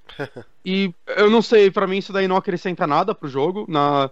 Tanto que nas DLC você joga com personagens que falam e tudo mais, e eu acho que, sei lá, mais interessante. Eu, acho que ele não ganha nada com o personagem mudo. E uma coisa impressionante pra mim é, levando em conta as condições que o estúdio que fez esse jogo fez, cara, Uhum. né, que numa sala As- minúscula, As todo cadeiras de plástico. plástico, os- que não os tinha computador espaço, fudido. Quando ia chegar os a computadores. alfândega lá roubou. A alfândega É, roubar. Que era, E- De onde que é o estúdio mesmo? Ucrânia. Ucrânia. Ucrânia, agora ele tá na Malta, né, em Malta, mas ele mudou pra lá, acho que durante a produção, não sei. É o 4A, Mas é uma né? galera- O estúdio. Deep Silver. Deep Silver acho que é Silver, a publisher. A publisher. Então, Ele é, é- O Hélio, Fe... o Hélio Ferrer, o Fer, Ferrer, acho que é Ferrer. Ele falou aqui que saiu um rumor que esse ano sairia um outro, daí a Deep Silver desmentiu, mas disse que a franquia é muito importante, bem sucedida e que ainda É. viria, só que não agora. É o que eu ia falar então. Já tá esse rumor faz um tempo que Uhum. eles estão fazendo um jogo, um terceiro jogo que vai ser um sandbox. Tipo, não GTA, né? Mas vai ser um jogo de mundo aberto e Ah, pode em funcionar. primeira pessoa. Tipo, eu acho que ia funcionar muito bem, porque, se eu não me engano, os funcionários dessa empresa trabalharam antes naquele Chernobyl, alguma coisa sim, assim. sim. Que, que era um jogo. É, O problema dele é o gameplay, é muito ruim, saca? É, tem muitos mods que falam que melhoram ele, mas eu acho que mecanicamente ele é muito ruim, mas ele, ele é meio que um Deus Ex pós-apocalíptico, cult, com né? inventário, é, com inventário e tudo mais, né? São três jogos. Uhum. né? Eu sei, acho que a galera trabalhou no primeiro, se eu não me engano. E é engraçado, né? Que o 2033, quando saiu pra mim, uma coisa que me impediu de jogar a versão original era o gameplay, a mecânica de tiro dele era muito ruim também. No Last Light, isso completamente consertado, né? Mas. Mas eu sei, é, você vê que a estúdio tem esse know-how e o universo só metrô uma- funcionaria muito bem com isso, cara. É um universo muito bom pós-apocalíptico, muito original, né? Uma correção aqui só, que a gente falou que a desenvolvedora é Deep Silver. Deep Silver eu falei que é é 4A. publisher. É, tipo a 4A. É, não, eu, Ah, tá, eu corrigi. É a tipo- Deep Silver é Tá. publisher e 4A é o estúdio desenvolvedor. Tá. Mas, cara, seria legal. E- Tipo, imagina um Fallout, só que no mundo de- do metrô 2033. Funcionaria muito, É muito bem bem. legal. Não precisava nem ser tão aberto e grande quanto Fallout, saca? Mas. É, é um universo que funciona pra algo maior. Eu né? acho que você, você tendo a liberdade pra andar dentro do metrô russo ali, tipo, Uhum. ok, tipo, é, é um- uma linha de metrô gigantesca, né? Mas é, eu acho que é um escopo reduzido para um mundo aberto do jeito que a gente conhece, né? Tipo, influências de GTA, etc. E que funcionaria, assim, de você ir e voltar.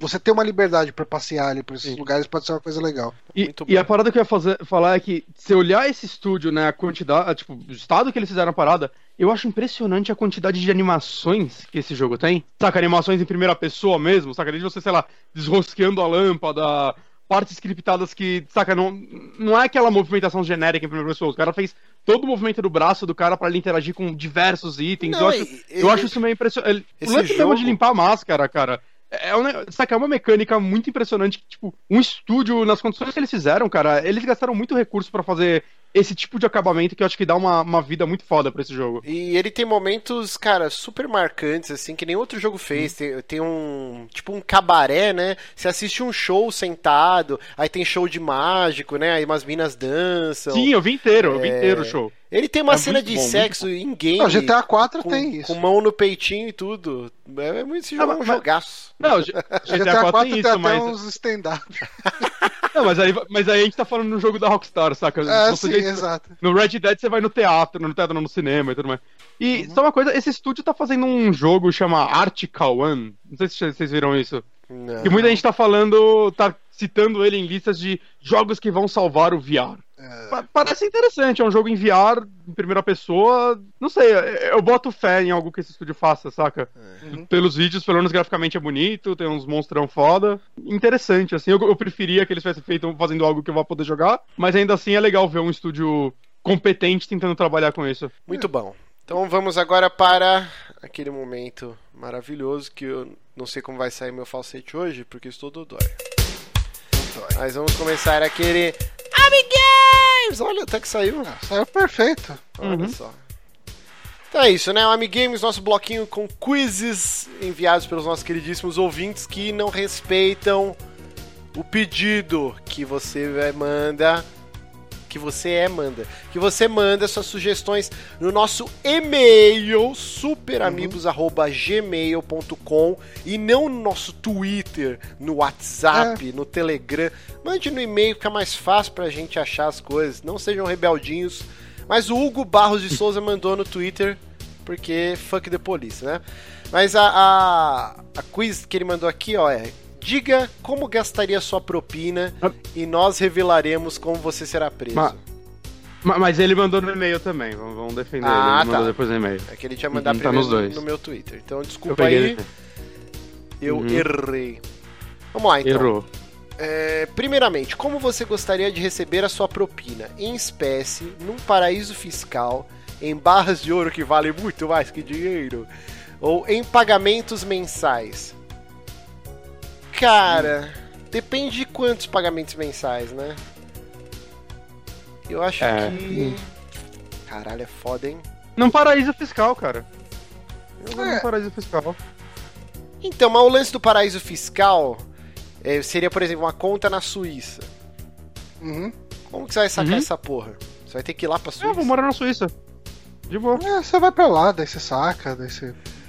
Você não acha que a grande burrice desses malucos que é preso nessas lava-jato da vida é que os caras não querem largar o osso, o cara quer ficar sendo político até morrer, até virar mas semente. é, mas é um. Eu, eu acho que deve rolar um lance muito parecido com o que a gente vê no Breaking Bad, né? Que tipo, o cara tá refém daquele dinheiro e aquele dinheiro tá gerando mais dinheiro. Uhum. Se ele ameaçar parar, ele é assassinado. Então ele acaba tendo que continuar nesse esquema. É, Porque assim, eles, não, É eles nunca vão conseguir. Eles nunca vão conseguir gastar essa grana. Porque é uma grana violenta, cara. É um, É é um dinheiro, tipo, surreal, cara. é, é muito Eu tô sendo dinheiro, muito cara. inocente aqui, cara. Eu tô sendo muito inocente aqui, ok, mas. É, mas é um dinheiro que, tipo, assim. Você vê, os caras chegam, pegam e, e vê lá que o cara tá com bilhões. Cara, como que você vai gastar bilhões? Assim, tipo, me fala. Eu ia comprar Sem- sem- sem levantar 12 suspeita Nintendo. Switches. 12 Não, Nintendo é Switches. Ia montar uma Lampare, todo mundo aqui em casa jogando Mario Kart, cada um no Switch. É assim que eu ia Ia gastar gastar. 5 bilhões em Switch, cara. Switch. Você podia comprar uma parte da Nintendo logo, mas não. vou Podia comprar uma pista de kart com o casco de tartaruga que foi morta só pra gente tacar um nos outros, tá Gastar os 5 milhões. Mas então vamos lá, eu queria em espécie. Eu vou de paraíso, eu vou de paraíso fiscal. Tá.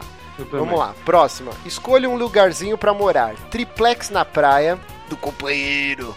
Cobertura em Nova York. Casa chique com piscina. Fazendona na Toscana. Rapaz. Cara, a Fazendona é a mais da hora pra mim, mas é, é claramente eu vou morrer aí, saca? É, é o ambiente perfeito pra invadirem e me matarem sem ninguém ver. É, é só lembrar do Poderoso Chefão 2, né? Poderoso Quando o Michael Chefão, vai né? lá pra É. Toscânia. Então eu vou dá, ficar não. com casa chique com piscina, porque meu sonho é ter uma casa com piscina. Mesmo todo mundo vou- falando que é um Eu tô entre pesadelo. essa e Nova York. É, eu vou a cobertura em Nova York. Todo mundo fala que É um todo mundo que pesadelo? tem casa com piscina fala que é um pesadelo, porque você não usa. Quem usa são as pessoas que vão na sua casa e é um tipo um filho. É tipo um carro pra você Ah, mas- sustentar todo mês. Não é Cara, você Mas tá recebendo milhões de. É, você paga pra pessoa. É você vai tenho- pagar um e assim- mexicano pra limpar essa eu bosta. tenho pe- pensamento de pobre, gente. Eu não consigo pensar. E assim, cara, é, o importante é a galera aí na sua casa te achar fodão, não você usar, então ainda, ainda válido. Ó, essa Mas próxima pergunta aqui, ó, Nova York. te- é uma DLC de um quiz que a gente fez recentemente lá da, de coisas caras, ó. Agora escolha uma coisinha simples para sua casinha. Porta pivotante. Lembra que a gente fez o quiz que era 5 mil É, Foi- reais uma porta cinco dessa? mil reais uma porta pivotante. Puta que eu pariu. Chuveiro futurista. Puta que pariu. Chuveirinho com LED você compra Santa Ifigênia, cara. É, lareira digital. conjunto de panelas combinando, cara. Eu vou falar Cara, que eu queria... As panelas eu acho uma merda. Porra, né? Panela, cara. Panela é útil. Não, mas calma aí, ó. Eu ganhei da minha sogra uma frigideira dessas de cerâmica. Mano, puta que pariu, cara. Você vai lavar o negócio, sabe aquelas frigideira que fica encardido, você frita hambúrguer, que você tem que botar um pouquinho de água, um pouquinho de detergente e botar pra ferver, pra soltar a gordura? Esse. Então, essa, delícia. você põe embaixo da água, ó, passou a, a Scott Bright, pum, saiu. É sensacional. E, e é caro, é uns 600 pau um conjunto de panelas de cerâmica. Então, eu ia comprar um conjunto de panelas.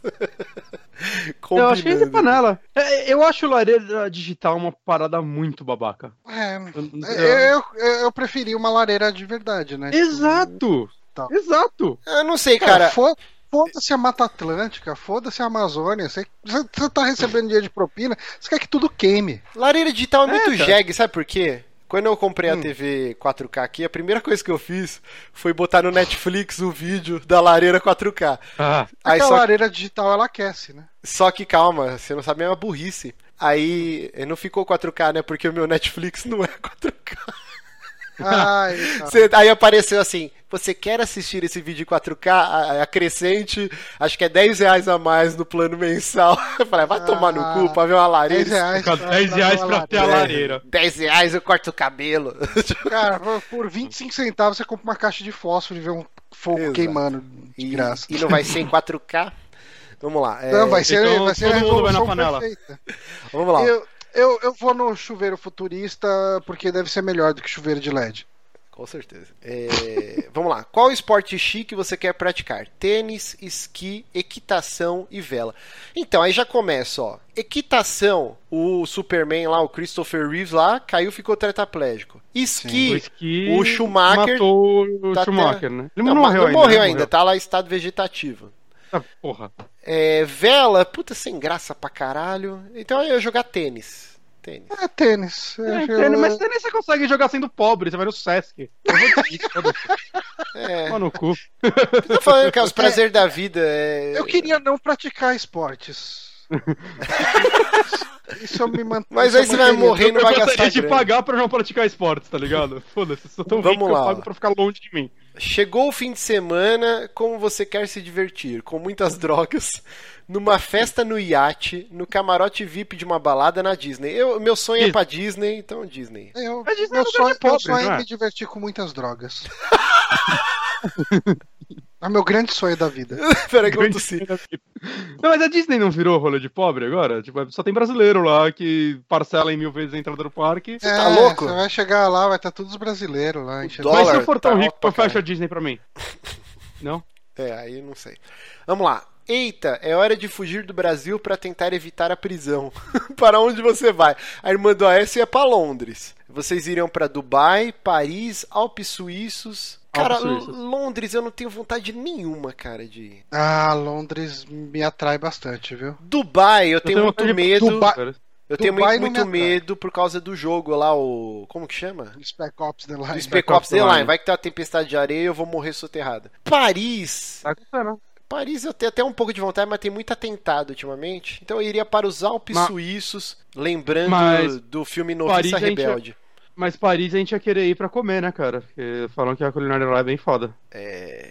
É, Mas aí a gente vai lá pra viajar, não pra morar. Morar, a gente mora nos Alpes Suíços exato. e É. vai pra Paris no domingo comer, porque a gente É, recebe pro fim. dá, dá uma passeadinha no bunker lá do, do Paulo Coelho. Uhum. Tá, pô, vamos lá, o, o resultado aqui, eu tomei um susto. É, Você tirou por um policial gato. Uia, vão Hum. falar tanto do bonitão que pode ser até que esqueçam todas as suas tramóias. Ah, agora que eu entendi. Ro- Rolou isso, né? O policial gato prendeu quem? Sempre tem, né? Tinha o aquele do, do O Coque hipster lá. da Federal. É, puta, que babaquice. É que recentemente teve o policial gato, né? É isso, teve. Foi do Lula, não Foi foi? o Lula, foi do Lula, ele Foi foi do escoltar Lula. o Lula. Aí os caras pegaram o outro policial, que era tipo um tiozinho, né? Nossa, que policial gato. Dava o zoom do cara. Ó, é, a- aí, quem sabe você não descola um habeas corpus, uma prisãozinha. Prisa, pris, ô, cara, prisãozinha domiciliar. É, o que, que vocês tiraram aí? Você tirei- tirou no, no aeroporto tentando fugir do Brasil. pra variar, eu, né? Eu, eu e o Bonatti, a gente sempre tira igual, Não, né? vai tomar, no cu, vocês Cara, e, e a gente escolheu. Eu escolhi A mais gente- coisa parecida com o Márcio do que com você nesse. É, cara, a gente escolhe coisa diferente e sai igual aos nossos sempre. Caralho. Essa foi por pouco. Você conseguiu comprar a passagem, driblar a polícia, mas quando chegou no aeroporto, plau! É isso que tá escrito. É isso que tá escrito. Vamos lá, então vamos para as nossas noticinhas. A gente precisa de uma vinheta, Eu- eu né, para as notícias, porque tem vinheta pra tudo. Notícia, viado. Não. Nossa senhora! mas, mas eu devo falar que eu gostei desse quiz. Foi, foi um dos melhores dos Foi- últimos foi um dos melhores. Muito obrigado, é, Hugo Barros de Souza. Siga o exemplo Uhum. dele e mandem mais quiz. Mas vamos lá, Johnny, como que é então a vinhetinha? Notícia. Não. é, é muito homofóbica. Ai, caralho. Mas vamos lá então, né? Primeira notícia Cara, aqui. pior, pior que vão ficar pedindo essa merda agora. Eu conheço os ouvintes que a gente tem. É, Só Hum. os trastes, né? É, é, vamos lá. É, a, gente, a gente tem aquela frase do, do Pequeno Príncipe, né? Você é eternamente responsável por aquilo que cativas. A gente é responsável pelos ouvintes que a gente tem. Com cara. certeza. Vamos lá, ó. É, noticinha aqui, ó. Surpresa. James Wan é, vai produzir o reboot de Resident Evil. Quem é James Wan? James Wan é o cara, o diretor por trás dos Jogos Mortais. O Eu deveria ter ouvido o 3DM, galera. Vocês Exatamente. saberiam quem é, a gente não precisava explicar de novo. É, que mais? O Insidious, The Conjuring, é, o filme do Aquaman Velozes que está para sair e Velozes e Furiosos 7. Eu gosto muito de James Wan, ouçam lá o 3DM que a gente Uhum. encheu muito a bola dele. Eu fico muito feliz que finalmente a Mila Jovovich e o marido dela vão largar o osso, que só sabe fazer essa porra desse, filme do Resident Evil aí, que Je- Jesus. Mas, aliás, vocês chegaram a ver as notícias da Mila Jovovich comentando Falaram que ela isso? ficou bolada, hein? Tipo, eu tô até com a notícia aqui aberta aqui. ó. Boa sorte com isso, declarou a, a- a atriz. Caralho. As pessoas com. Tá, tem, tá, a tradução tá que nem a bunda da IGN aqui. Mas tá lá. As pessoas com dessas franquias acabam colocando o carro na frente dos bois. Ah, É, é tipo, cara, ela gravou seis filmes. Satisfeita, até foram difícil seis até- Você ganhou É. muito dinheiro com seis filmes ruins. Não, cinco filmes ruins, eu gosto do primeiro. Tem, Tá, tem cara, mais tá de comentário dela aqui, ó. Isso pode ser perigoso. Eles estavam querendo fazer um reboot de Resident Evil por muito tempo e olha, eu amo muito Resident Evil, declarou a atriz. E eu acho que o que fez Resident Evil tão especial é que as pessoas envolvidas realmente amavam o que elas estavam fazendo e eram fãs dos jogos. É, Era, cara, tipo, Caralho. eles era um capturaram. fã de Resident Evil 5, né? É, tipo isso, cara. Eles capturaram Resident Evil como uma franquia de ação bizarra, sem alma, uns filmes ruins. Bom, aqui na Enfim, notícia cara. tal, o James Wan é conhecido principalmente pelo seu trabalho no terror. É, será que, como Resident Evil 7, teremos retorno ao horror nas telonas? Cara, legal, legal. Horror B. É Bom, pega- pegaram um horror cara. B, né? Tem que ser. É, pegaram um cara que, que tem uma experiência boa em, em horror. E também, Não, é. ação, Velozes e Furiosos 7. Sim. E Aquaman, E assim. que a gente o- não sabe se vai ser bom.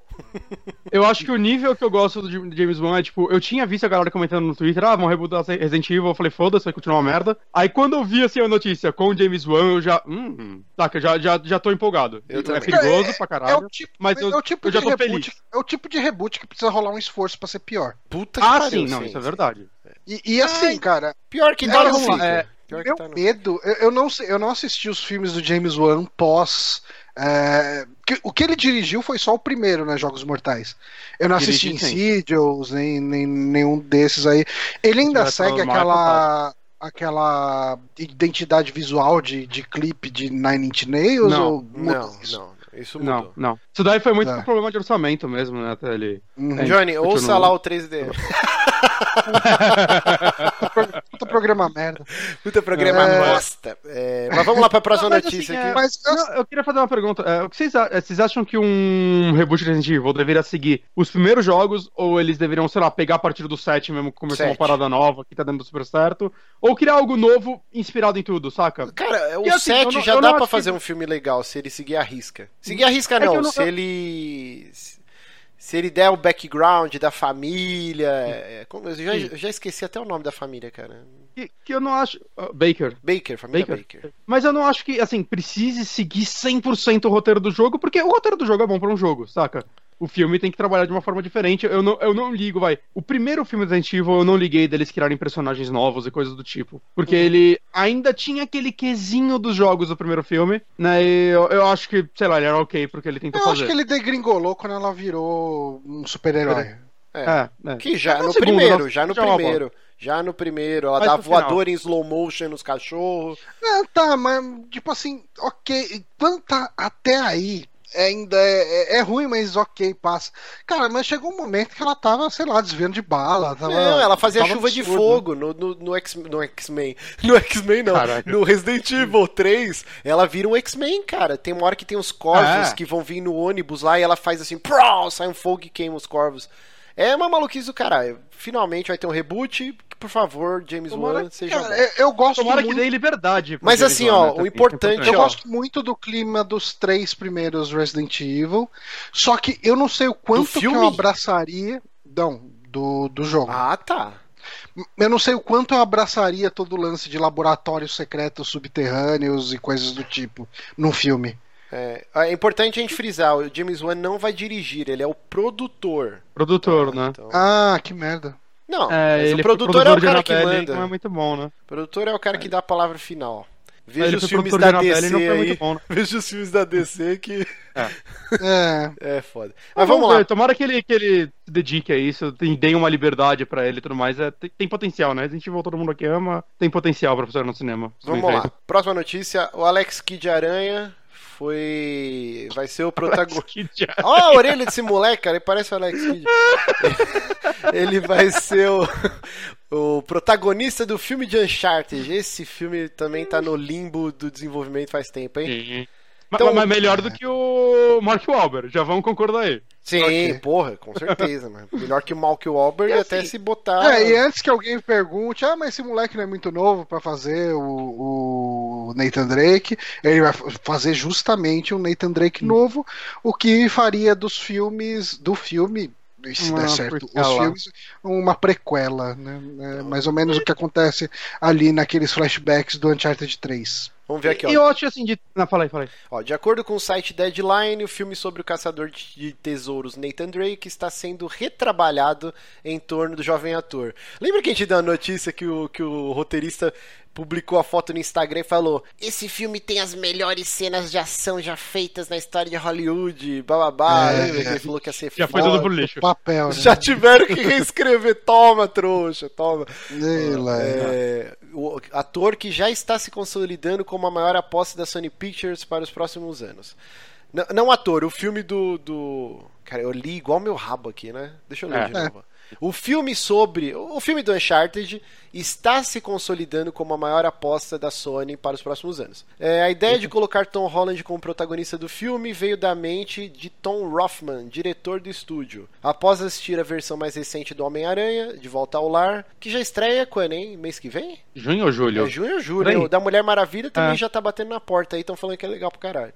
É, Tomara, tá parecendo ser bom, né? O, o- esse Tom Finalmente. Rothman assistiu o filme do Homem-Aranha e falou: Esse maluco vai ser o Nathan Drake. É, Hum. tá, tá, tá, inspiração. O jovem ladrão Nathan Drake. Mas então, mas será que, que eles vão fazer um ator pra versão velha e ele vai ser a versão nova? Ou vão pegar esse moleque e ele vai envelhecendo com a franquia? Eu acho que é isso.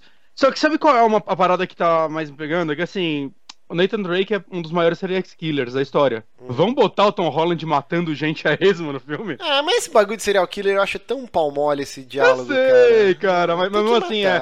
Pensando na estética do, do jogo, eu não consigo ver eles. Saca, o próprio Indiana Jones ele mata uma galera, mas não que nem o Drake, saca? Então vão dar uma arma pra mão porque desse é moleque jogo, que né? tá atirando. É, exato, exato. Vão dar uma arma pra mão desse moleque. É, eu acho que É vão porque seguir mais ou menos. Acho que vão seguir É, a linha de. Indiana Jones. Bonatti. tipo, faz ele. Ah, dá um soco e o cara cai de uma ponte. E, tipo, uma coisa assim, sabe? Tem um filme maravilhoso que ainda gravaremos um 3DM sobre que chama Patrulha Monstro, Monster Squad. Tem um gordinho Hum. de 12 anos que ele dá um tiro de 12 no monstro da Lagoa Negra. E ele fala: Meu Mas nome ele- é Horace. Então, dá- deixa dar arma pra esse moleque Pera aí. pro, pro Alex Kidd Aranha. pô. Primeiro, e- esse filme é velho, na época que ninguém se importava com essas coisas. e ele atirou no monstro. Ah, tá. E esse filme é incrível. Mas tá? o- eu não, os não acho que o filme do terroristas de Uncharted tão são monstros também. Ó, Eu, eu não acredito que um filme de Uncharted vai ser tão bom quanto o Esquadrilha Monstro aí, porque esse filme é muito bom. Esquadrilha Monstro. Eu Quadrilha, amo, não? eu amo Bonatti, cara. avião. Eu e tal, amo e tal. Bonatti, cara. Você acabou de ler o texto igual sua bunda, não vem Cala a boca. É, só que o, o- a cereja do bolo pro roteirista lá, Mala, que falou que era a melhor cena Hum. de ação de Hollywood, ó. É, em, em fase de planejamento há anos, dentro da Sony, o filme de Uncharted já teve pelo menos três roteiros recusados.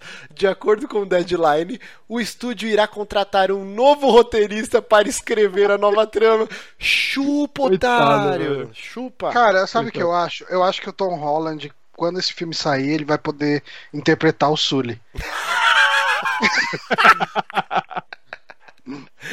Muito Mas aí, é, eu Bem acho que de tudo que foi apresentado sobre esse filme, saca? Tipo, começou como um filme com o Mike Wahlberg, com o do, do Danny DeVito, sei lá, e o Não, Robert era De o, Niro. o John Como, o Robert De. Niro, Joe Pesci, verdade, e o Robert De Niro como os tios dele. Tipo, de tudo que foi apresentado nesse filme até agora, esse é o roteiro que tem mais potencial pra fazerem uma aventura legal.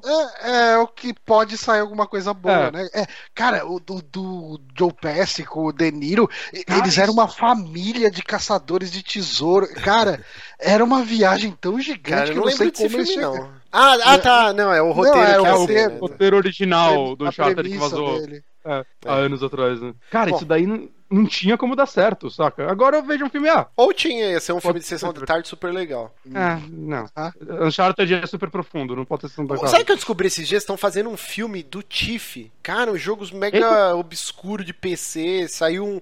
No É, começo realmente, dessa geração saiu um que foi mó flop também. Eu joguei, ele é muito ruim, cara. E os caras estão fazendo um filme dessa porra, cara.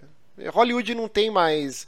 Não tem mais ideia mesmo, né? Puta que pariu. é, o programa que você faltou aqui, eu e o Johnny a gente comentou sobre o filme do Contra chinês que estavam fazendo. Hum.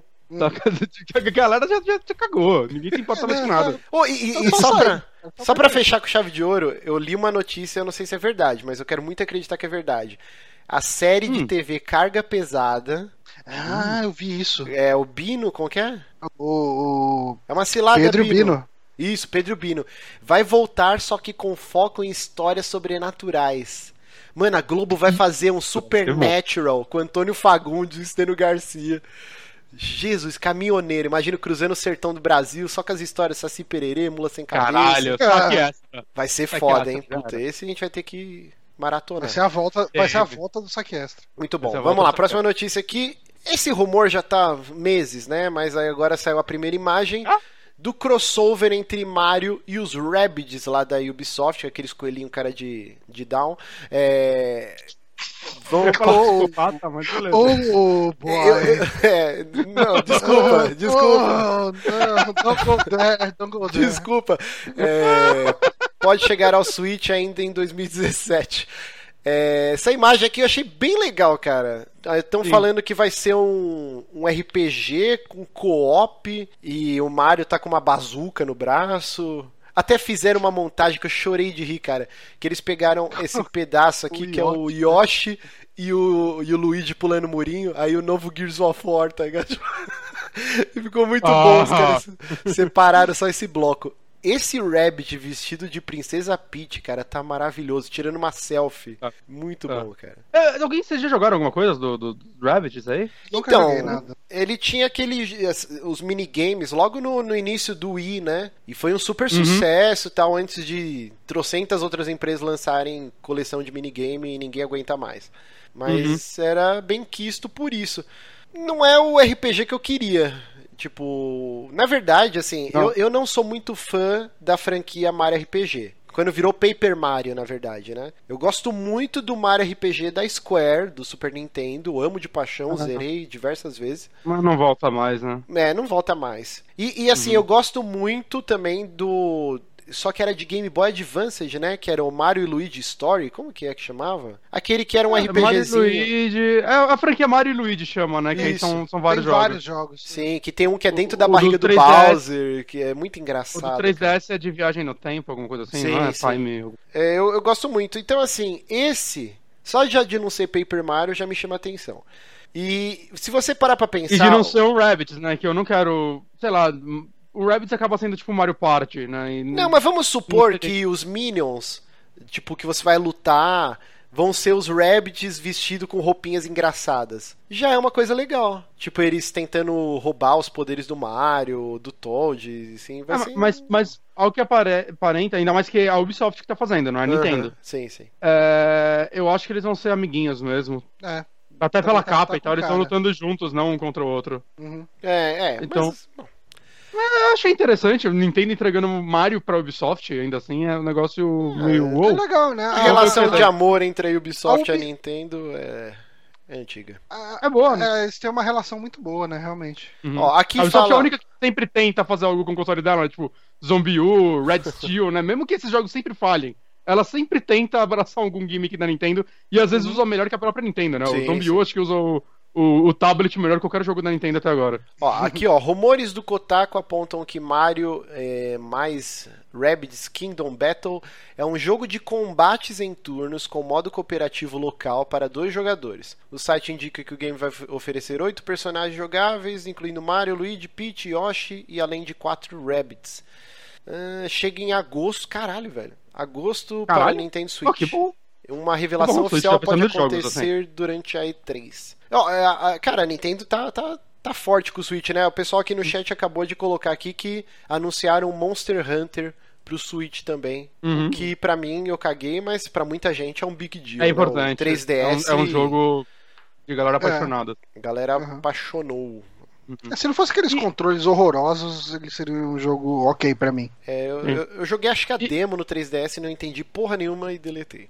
Va- Eu acho que vale já puxar também por algumas notícias direto pra.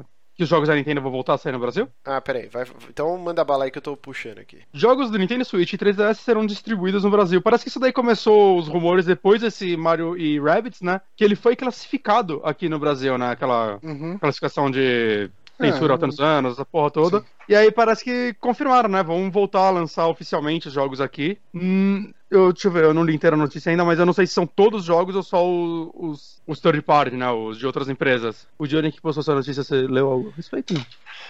Ó, vamos lá. Então, eu, eu lembro Você que um tempo atrás teve, teve um Ah, boato que os jogos da Nintendo iam voltar a ser publicados aqui no Brasil pela NC Games, né? Uhum. E eu já fiquei com. Com enfim, o preço, deve, o preço É. deve variar de 330 a 400 reais. Que é, cu, né? é o preço NC Games, né, cara? Tipo, eu, eu já desconfiava que o preço ia ser por aí. Eles atualizaram essa notícia hoje, agora no final da tarde, Ah, um pouco antes da gente começar a gravar. E o preço é 330 a 400 reais. ah, vai tomar no cu. meu. É, É, foda-se. In- Inclusive, parece que a NC Games trouxe até o, o- o console, né, pro Brasil, mas a quantidade Uhum. pequena por enquanto. É, porque É, eles não têm a mínima possibilidade de concorrer com o mercado cinza. Ó, aí aqui, eh, esse lote inicial que eles vão lançar aqui, né? é One to Switch, Mario Party Star Rush do 3DS, Pokémon Super Mystery Dungeon 3DS, o Breath of the Wild, Mario e Luigi Paper Jam do 3DS, Fire Emblems Birthright 3DS e Kirby. Kirby, Kirby, Kirby. Planet Robot 3DS Ah, também. Seu Bonatti que fala isso, você tá fazendo um alvoroço, cara. Falou que só o Just Dance, que justamente pela Ubisoft ter a base dela aqui no Brasil, que vai sair a preços comuns ao mercado, De né? gente. Que, que não é de acho que o último também. jogo. O último jogo que eu lembro, acho que saiu oficial aqui, pelo menos de Wii U, no caso, foi o das Olimpíadas, né? O Mario Sonic. E acho que as- é distribuído pela SEGA mesmo e trouxeram como é Olimpíadas no Brasil, vamos tentar então, lucrar em cima dessa merda. Eu coloquei no Se eu não me engano, foi Twitter, último. alguém comentou o último jogo que tinha saído, mandaram print. Eu vou ver se eu acho aqui, mas eu acho que foi algum jogo depois desse ainda. Pokémon sempre vem, né? Então, não sei se, se vale contar, Cara, porque compra digital. Ou vai no mercado cinza. É a NC, NC Ah. Games que enfia esse monte de jogo no, no Toba. Pelo amor de Foda Deus. que até Mercado preço- Cinza não, não tá muito em conta pra Switch, né, cara? Isso que é triste. Por isso que tem que comprar Quanto tá digital. saindo? digital. É, quanto Ah, tá mas- saindo no mercado cinza os jogos? Eu do- gosto 300. de comprar físico. 300? É. Uhum. Sabe quanto que eu paguei no Uhum. Mario Kart digital? Hum, 180. Chupa. bom É, preço. não, é, vale, vale a pena, cara. Tipo, vale muito mais a pena comprar digital. Eu, Ah. do Wii U, eu tava comprando praticamente só digital. Assim, o que eu comprei físico, o último jogo com- que eu comprei físico foi o Twilight Princess. é, por causa do Amiibo e porque eu achei um preço bom no Mercado Livre. Eu acho que também. foi 240, 250 É, com o Com Amiibo. o Amiibo foi um preço bom, foi igual eu. Ah, cara, sério, eu, eu não, não consigo entender comprar jogo físico, a não ser promoções que rolam, tipo, Ah, pra sei, jogo, de Play principalmente 4, Nintendo. de Xbox. Agora, jogo da Nintendo não abaixa preço nunca, cara. Então, É, então, mas principalmente da Nintendo eu gosto mais de ter físico. pra que porquê. nem É uma- kart vem mais essas É, porra, vem pessoal, cara, é Mas não vem pessoal, mais eu- manual, eu gosto. cara. Eu, Imprime. eu já não lia no manual. Baixa a imagem da, da caixa do jogo em alta definição, imprime, Uhum. compra uma caixinha na Santa Ifigênia e você vai estar feliz. É, tá, eu, eu, eu continuo fazendo isso e sigo feliz também. Segue. Tá bom, então. Tá super feliz. Exalando alegria. Vamos lá, essa notícia aqui eu não entendi nada, então Bonatti leia, porque provavelmente foi ele que Ó. colocou isso aqui. Não, foi o Johnny que colocou. Ah, então manda bala. Então, o, o Steam tem já há algum tempo o, o lance de curadoria né, de jogos. Inclusive, a gente tentou fazer isso na época do Drink and Play, só que a gente não alimentava. A gente até alimentou um pouco, né? Os jogos que a gente terminava, a gente chegava lá. Que basicamente, assim, é, são pessoas é, confiáveis. Pelo menos pra alguém, é, indicando jogos, né? Falando, ah, esse jogo é bom por causa disso, disso, aquilo e tal. E a PSN deve ter também uma sessão de curadoria, é, principalmente focada em desenvolvedores, em produtoras. Então a gente tem aí a página já está no ar, né? Uma página na PlayStation Store e tem nomes aí como o Yoshinori Ono, que é o produtor da do, do- de Street Fighter, né? Da Capcom. tem indicações Zaka. Shu- é, parece o Zacarias japonês. É, tem o próprio Shuei Yoshida. E daí, assim, cada um desses desenvolvedores ele tem. Tem também equipes, né? Tem a Business Division de, da Square. é, enfim. Mas daí tem. Você vai ter indicações de jogos de, de nomes da indústria. Jogos que eles recomendam, né? Tem algumas outras pessoas lá, tipo, tem do, do- da Drinkbox Studio, que é da, o pessoal que fez o, o Guacamele, tem a Cap, né, que fez. eh, eu não lembro o nome daquele jogo, era um jogo meio bizarrão de iPhone que não funcionava tão bem no, no PC, mas tem no PC. Cara, assim, eu fiquei meio com receio no começo, porque eu fui ver as indicações e falei, puta, acho que só vai ter os medalhão de sempre, né? O pessoal indicando os jogos que todo mundo já conhece. Mas você vai, por exemplo, na página do Shuei Yoshida, tem jogos tipo Let It Die, tem o Sound Shapes, tem. ah, tem, tem um outro aqui, o, Downwell, ele tá indicando também. Ah, bacana que eles estão. Eles não estão se prendendo em indicar só os jogos que todo mundo sempre fala, sabe? Ainda mais o Yoshida, você esperaria que ele só ia indicar os exclusivos, né, por exemplo. Mas vocês acham Sim, isso sim, interessante? total. Que alguém vai. Eu tipo, acho. Ah, eu gosto tanto do Shurrei, eu vou comprar os jogos Ah, que ele indicou. Será que alguém faz isso? Eu, Não, eu, eu, não, cara, costumo- tipo, de eu, eu não costumo, tipo, seguir dessa forma, mas, tipo, no Steam, por exemplo, eu sigo algumas pessoas que eu confio, né? E aí, às vezes, eu abro um jogo que eu tô interessado, e eu costumo, às vezes, olhar os reviews do Steam, sabe? Às vezes, quando é um jogo Eu indie e tudo mais, você não Eu sabe muita também. informação. Uhum. Se alguém que você segue já escreveu algum textinho sobre ele, eu acho que dá um destaque, assim, tipo, puta, tal pessoa já curtiu esse jogo e, sei lá, dá uma descriçãozinha do que ela sentiu jogando isso, saca? Textinho curto e tudo mais. Eu, eu acho interessante, assim, ó. Alguns jogos já acabaram chamando um pouco mais minha atenção por conta disso. É que eu acho Às vezes, diferente. eu, às vezes tipo, um jogo ele tá minimamente no seu radar, ele não tá tão no seu radar, e daí você chega e fala, porra, tipo, assim, vai, vamos supor que tivesse uma página do Kojima aqui. Chega, pô, tá, beleza, eu gosto da cabeça do Kojima, sabe? Tipo, então Uhum. vamos, vamos ver o que, que ele tá indicando. E de repente aparece na lista dele um jogo que eu nunca tinha ouvido falar. Eu vou pelo menos ler sobre esse É. jogo. E eu acho que tem um la- lado interessante também, porque isso pode ajudar muito jogos menores, né, cara? Porque Uhum. o consumidor, acho que mais base e tal, ele só, só compra entre aspas AAA, provavelmente, ou em sua maioria. Então, às vezes o cara entra lá na PSN pra ver o fifinha dele e vai estar mais em destaque, sei lá, a opinião do, do, do, do Giliard lá, ele, ah, vou comprar FIFA, oh, o que o Giliard quer? Aí tá lá, tipo, ele falando de algum joguinho melhor, tipo o Doel mesmo. Saca? O Giliard Talvez- gosta de Fallout 4, cara. Que, que moral que ele vai É. ter. Mas as pessoas não precisam saber disso. É, Não, mas entende, tipo, isso daí pode pelo menos destacar alguns jogos menores pra algumas pessoas que não iriam ouvir falar dele. Eu não acho que nenhum jogo vá bombar de vender por causa disso, mas saca, Não, você, não. você vendeu umas 100 cópias a mais, já fez seu trabalho, talvez? Já Uhum. ajudou alguém? Então eu não acho que atrapalha, eu acho É que. que eu acho meio Eu acho legal. Impessoal, É. só tipo fazer uma listinha lá. Eu gosto, tipo. Bom, também é, o público que consome podcast, o cara 4 é uma, é uma minoria quando você põe na ponta do lápis quantas pessoas jogam Sim. videogame realmente tem um peso.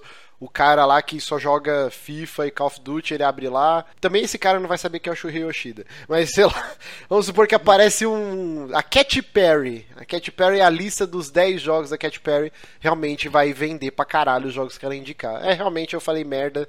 É, é um que- serviço que, que é Assim, interessante. A Sony só tem que saber colocar isso, distribuir isso legal na tela da loja dela, que eu não acredito que ela vai saber porque a loja dela é uma bosta. No Play É, 4 somente, no é Play 3 uma era menor. confusão, é, é Ela conseguiu deixar mais mal organizado. um É, outro, rapidinho cara, aqui, ó. O, o Diego Matias e o Marvio Fonseca colocaram aqui no chat, ó. Porra, a gente faz isso com os Super Amigos, não vou fazer com os caras lá? E o Marvio colocou. Curiosa a indagação do Márcio, sendo que ele produz conteúdo que inclui impressões pessoais que podem ou não se, tor- se tornar indicações. Então, foi o que eu é disse. gente. Eu acho que é impessoal o cara só fazer uma lista e colocar o nome do jogo do Uhum. que a gente que faz um podcast de duas horas, esmiuçando. Eu gostei por causa disso e aquilo, faz vídeo gameplay. É, é, não, Eu acho que é realmente, diferente assim, nesse jeito que foi feito na Sony, que é só uma lista, eu não gostei muito não. É, no, Steam, no Steam. no, no Steam é legal o lance de curadoria, porque você vê um micro review de, de pessoas Sim. que você segue. Por exemplo, eu, sei, eu sigo tipo o Adventure Games lá. Então, quase todo Adventure tem pelo menos um comentário deles, sabe? Tipo, um, um quick review de uma linha, sabe? Tipo, eles falam, ah, isso parece interessante, sabe? Eu- Ou não. Eu não falei no começo do, do programa que eu tava afim de jogar um roguelike, e eu tenho alguns no PC, principalmente alguns que eu ganhei Rebobando, né? E quando eu tava olhando os meus, eu abri o Risk of Rain, que eu já tinha ouvido muita gente falar dele, e tava lá um review do Kiliano, né? Eu sigo ele, o 365 Indies, falando, meu, um dos jogos mais viciantes do gênero, sei lá o que lá. Eu, ah, cara, foda-se, aí eu instalei ele e joguei tipo uma horinha ontem. É um jogo que eu tenho há três anos no meu PC e não tinha jogado ainda, tá ligado? Então, pra mim, acabou funcionando. Na hora que eu eu já queria jogar algo do gênero, acabou pesando pra mim na hora de eu selecionar o que eu ia jogar naquele momento. Então já funcionou bem, assim. Sim, sim. Então, muito bom. Vamos para. Muito bom. Tem mais notícia? Agora é a última, né? Tem ah, duas. não, tem mais duas. Não, tem mais duas. Tem duas muito Rapaz, boas. Rapaz, então, né? Essa me pegou de calça curta ontem. Eu falei, o quê? E assisti. Achei legalzinho. Mas saiu o primeiro teaser da série animada de Castlevania pelo Netflix, que a gente já tinha dado a notícia aqui um tempo atrás. E eu gostei muito, né, do climão nostálgico, né, o cartuchão do Castlevania, o cara põe lá no, no Nintendinho, aí a TV zona de tubo gostosa, que você passava com os pelos do braço na frente e arrepiava tudo. aí é legal que Verdade. aparece, né, ó, Stranger Things, Narcos, House of Cards, as séries, tudo, Tudo em 8 bits, pixeladão, né, né, negócio? 8 bits. E deixa, eu- deixa eu botar o áudio aqui, porque Cara. E aí é- é- é, tem alguns cortes só, né, do, do- da animação. Mas eu fiquei tão feliz com a direção de arte dela, saca? Parece que não vai ser aquela, aquelas animações cheias de 3D. Eu, olhando isso, eu- o que eu pensei foi. Caralho, como eu queria que a animação do Berserk tivesse essa qualidade de, de desenho. Nossa, a animação do Berserk parece tipo uns robôs andando, é meio bizarro, né? Triste, né, cara? Com, com série tão foda, não conseguem, não conseguem fazer algo direito pra ele. é um animezão cara, eu achei- bem feito, né? É bem anime É. o traço. Mas tudo bem bonito, cara. É bem anime, mas ao mesmo tempo me remete muito. Talvez eles puxaram consequência, com certeza essa referência de desenhos mais anos 90, quando começavam a fazer alguns Aham. desenhos mais violentos, saca? Até, sei lá, o, dadas as proporções, sei lá, o desenho do Mortal Kombat mesmo, ou aquele anime do Street Fighter que tinha uma animação mal da hora e tal, que você até comentou no, no último Homeborn. Uhum. Me remeteu a esse tipo de arte. E, pô, É, eu, e eu já em gostei julho, muito. né, cara? Tá, tá Já logo julho. aí já. Você sabe que Cara, eu eu tô- gostei? eu fiquei muito que feliz com ele tem, ele tá com uma pegada bem adulta, né, cara? Você você vê É. que eles não estão poupando sangue, violência. é, e e eu acho que isso pode ser legal, que pode dar, inclusive, um tom mais adulto pras histórias, talvez. Sim, sim. Sim. E, É, quem é, diabos é esse que- Agnes aí que eles ficam gritando aí? Johnny que manja de Castlevania aqui pra caralho. Aí ele fala, Pra né? caralho. Agnes, alguma coisa assim. Eu não sei, sei lá, deve ser a mulher dele. Eu não sei, não- eu não lembro da história do Castlevania 3. É do Porque 3, é- né, rapaziada, É, né? o anime é baseado no, no, no 3. O 3 é o que tinha o pirata que andava na parede. Isso. É o Alucard e a Silfa. Acho que é isso. Silfa Cara, Belmatis. Eu, eu não sei, eu, eu gostei muito desse teaser. é, eu, tava, eu não tava botando fé, né? E. Sei lá, acho, ah, pelo menos na arte eles acertaram, agora só falta meio que saber a história e o ritmo. Mas eu, eu tô confiante que vai ser um negócio legal. Eu espero que seja um negócio legal. Julho está logo aí. Então vamos para a última Hum. notícia aqui. Foi revelada a capa. a eh, Antes eles tinham mostrado umas fotinhos, né? O pessoal tava questionando que o Far Cry 5, ou Far Cry novo, né? Que não sabia que ia ser numerado, seria no Velho Oeste, mas não, vai ser nos tempos atuais.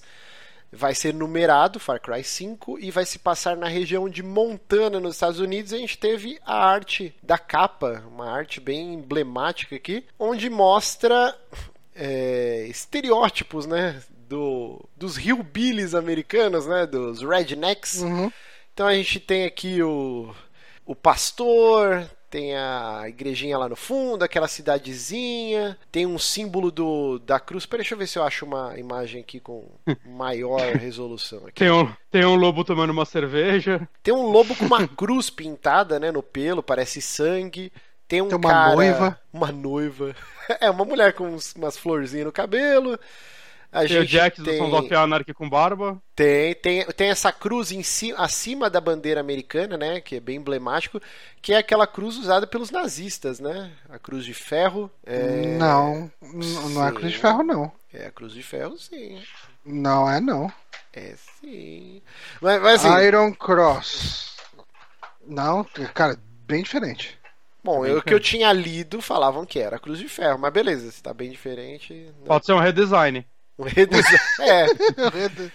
É, bom, a gente tem aviões aqui não pega, então quer dizer que você pil- pilotará aviões nesse jogo, além dos veículos terrestres normais.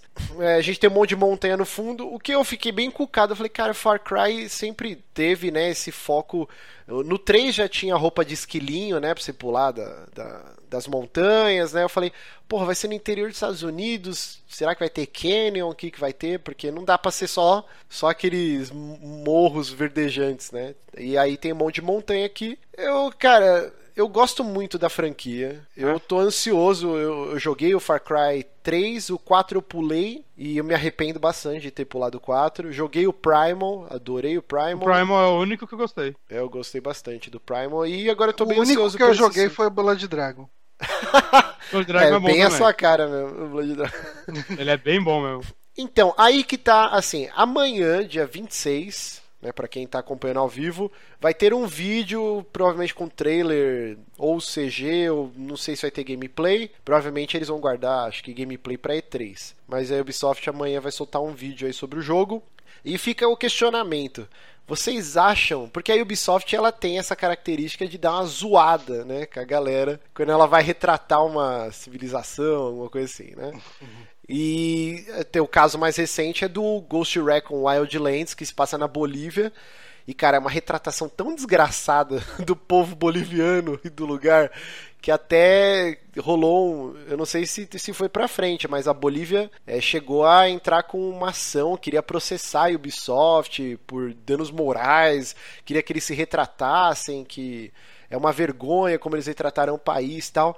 Vocês acham que a Ubisoft vai ter essa coragem de cutucar a ferida Ah. dos americanos? Então, a, a Ubisoft é francesa, né? Então ela não se força a ter um patriotismo americano. Dito isso, no Assassin's Creed 3, é, pelo que eu sei, pelo que eu me lembro, ela retratou o George Washington como um cara extremamente escroto, que irritou alguns americanos já. Tinha uma DLC, né, Mas- que era Não, era o Abraham Mas ele- Lincoln, se não me engano, ele aparece. o George Washington. mas ele aparece no jogo normal também, Sim, sim, né, que tinha uma DLC do mundo alternativo Uhum. que ele era do mal, tá? É, era o Sim. Rei Washington, né? Ma- mas no jogo normal mesmo, ele, ele tava longe de ser o herói que todo americano sempre pinta ele. Saca? Mas é claro que não chega no nível do que fizeram com Wildlands. Sim, sim. O Mas- Duque já veio me corrigir aqui. Civilização! Eu errei a palavra. Um povo. Fico feliz agora.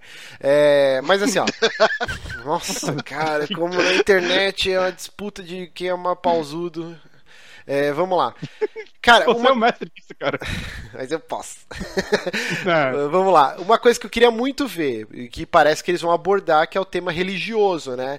A gente tem uma porrada de seita, de culto de maluco nos Estados Unidos. É, você já tem um cara aqui com, com as costas escrito sinner, né? Pecador. É, será que a gente vai ter aí umas cruzes pegando fogo? Ku Klux Klan? Racismo? Você acha que eles vão tocar nesses, nesses Tá, assuntos? não ficou claro hum, qual é a época exata em que se trata, né? Tipo, exatamente o ano. Porra, é super atual, Parece uma coisa vestimenta, atual, né? armamento. Super atual mesmo? Porra, você tá vendo É, aí, ó, metralhador, o cara quatro. Ah, Até então, pelas armas. É uma coisa. Eu não sei, cara. É, Eu, eu tava tão empolgado com, com, com os botos de que podia ser um bang bang que eu, que eu brochei tanto quando vi essa imagem. Eu, ah, eu, eu acho que vai ser só um mais do mesmo. Eu, Eu- tô bem desanimado. interessante, assim, tipo, o interior dos Estados Unidos, Uhum. é, o lance dos rednecks e tal. Acho que pode ser uma coisa.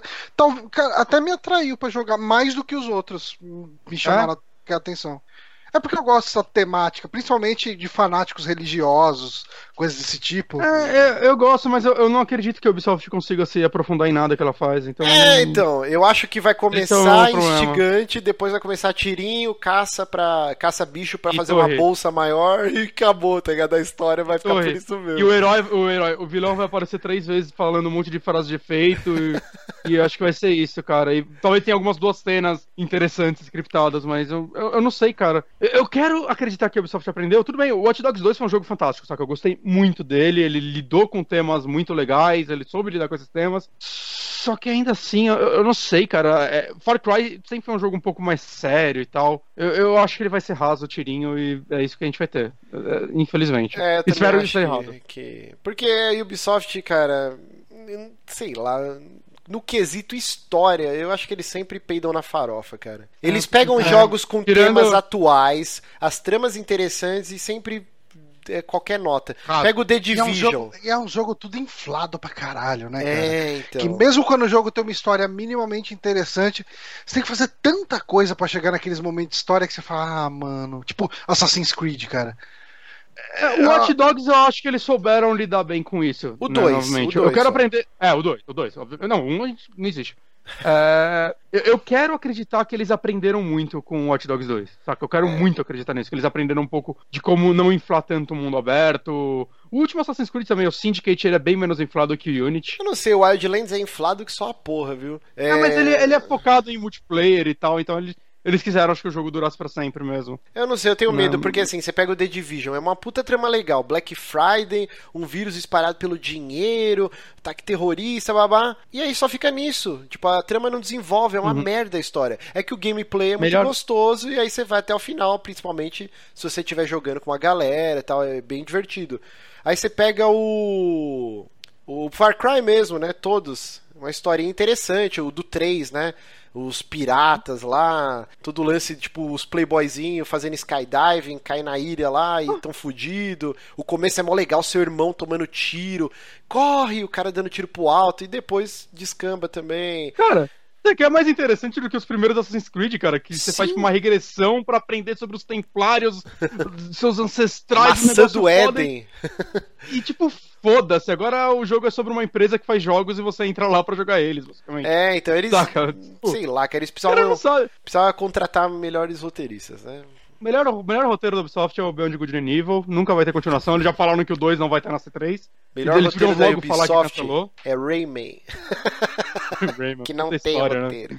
Mas assim, eu tô empolgado porque eu sou um verme, eu vou comprar com certeza, que eu, Ah, Far Cry mesmo com as mecanicamente histórias é bom ainda. é um jogo bem divertido, Far Cry. Uhum. Mecanicamente ele funciona bem e tudo mais. Só que o problema é que é aquele negócio de tipo. É claro, eu tô falando de achismo, né? Mas o potencial que esses jogos têm e o quanto eles atingem. Quando no final eles só. Normalmente só são mais um jogo de mundo aberto. Eu espero que a Ubisoft aprenda a não fazer mais isso. Com certeza vai ter torre pra, pra abrir mapa, Uhum. Já dá pra ver aqui atrás, Ó, ó. Watch Dogs, Watch Dogs não teve, hein? O 2. É, pode crer, né? É, então, é, pode ser, a esperança. Mas tem uma torre aqui, se olhar, ó, é, É. embaixo da última estrela aqui, ó, tem cinco estrelinhas, né? São os. Recruit em torre, cara. É um jogo de carro. Se você olhar, ó, embaixo da, da quinta estrela tem uma torre, então quer dizer que vai ter torres. E tem até a tirolesa pra você fazer depois você escala. Ou seja, É. vai ter torres, cara. Puta que Torre pariu. confirma. Ah, cara. É. Não, vamos ver, amanhã deve ter um trailer que deve mostrar alguma coisinha, assim, da história e ambientação, e talvez um pouco dos dois tiros no meio. Gameplay mesmo deve ficar pra 3. Exatamente. Então é isso. Vamos ficando por aqui. Mais um saque. Mesmo só. Mas um saco. Umas horinhas, umas horinhas em ponto. É ok. É, pra- pra- a gente quebrou, né? Que a gente tava fazendo programas mais curtos. Hoje toma programa gigante. Então é isso. Vamos fazer indicação rápido, foi uma hora de indicação de novo. É. Um beijo pra todo mundo que acompanhou ao vivo. É, pra Uhum. todo mundo que acompanhou não ao vivo. Um Uhum. beijo pro É um- Duque, que eu fui grosso com ele, mas depois me arrependi. É. Porque, ó, Cê- de cê- acordo. Você machucou ele por dentro? De acordo com o Henrique Tavares aqui, ó, ele colocou: ó, Eu simplesmente adoro como o Márcio, 10 minutos depois, tá fazendo aquilo que ele deu piti antes.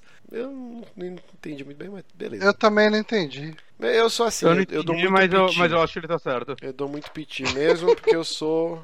Eu não sei. Eu tô falando qualquer groselha aqui, gente. Não, você tá, você tá já, já tá lesado. Eu já tô lesado, eu tomei Ele- um remédio aqui, tá batendo. ele tá criticando o Watch Dogs 2, eu discordo dele, tá? Só, só falando. É um jogo muito bom. Então é Aliás, isso. Hot Dogs 1 vai vir na, na live mês que vem. Olha só, que Olha só, horror. você, você pode não jogo, baixar ele e ser feliz assim. Jogo muito Eu vou merda. baixar pra finalmente jogar, porque eu não joguei até hoje. Não, não Ah. pra que, que você faz isso com você, cara? Que é de graça. Quer dizer, não é que é de graça, mas eu já paguei. Então. Jesus. Hum. Mas tem jogo que você pagou e você não jogou ainda, tipo Horizon. É. É, tem Nossa, Horizon, o cara vai jogar verdade. Watch Dogs 1 com Horizon lacrado. Johnny, Não, eu, eu, falei, eu falei que eu finalmente vou jogar, mano. Não tô falando que eu vou jogar agora. Não vou ter o Uhum. jogo pra jogar a qualquer hora. tá bom. A qualquer hora. Então um beijo, até semana que vem, tchau. É... Eita, Adeus. Ai, Jesus, tchau. Adeus. Adeus.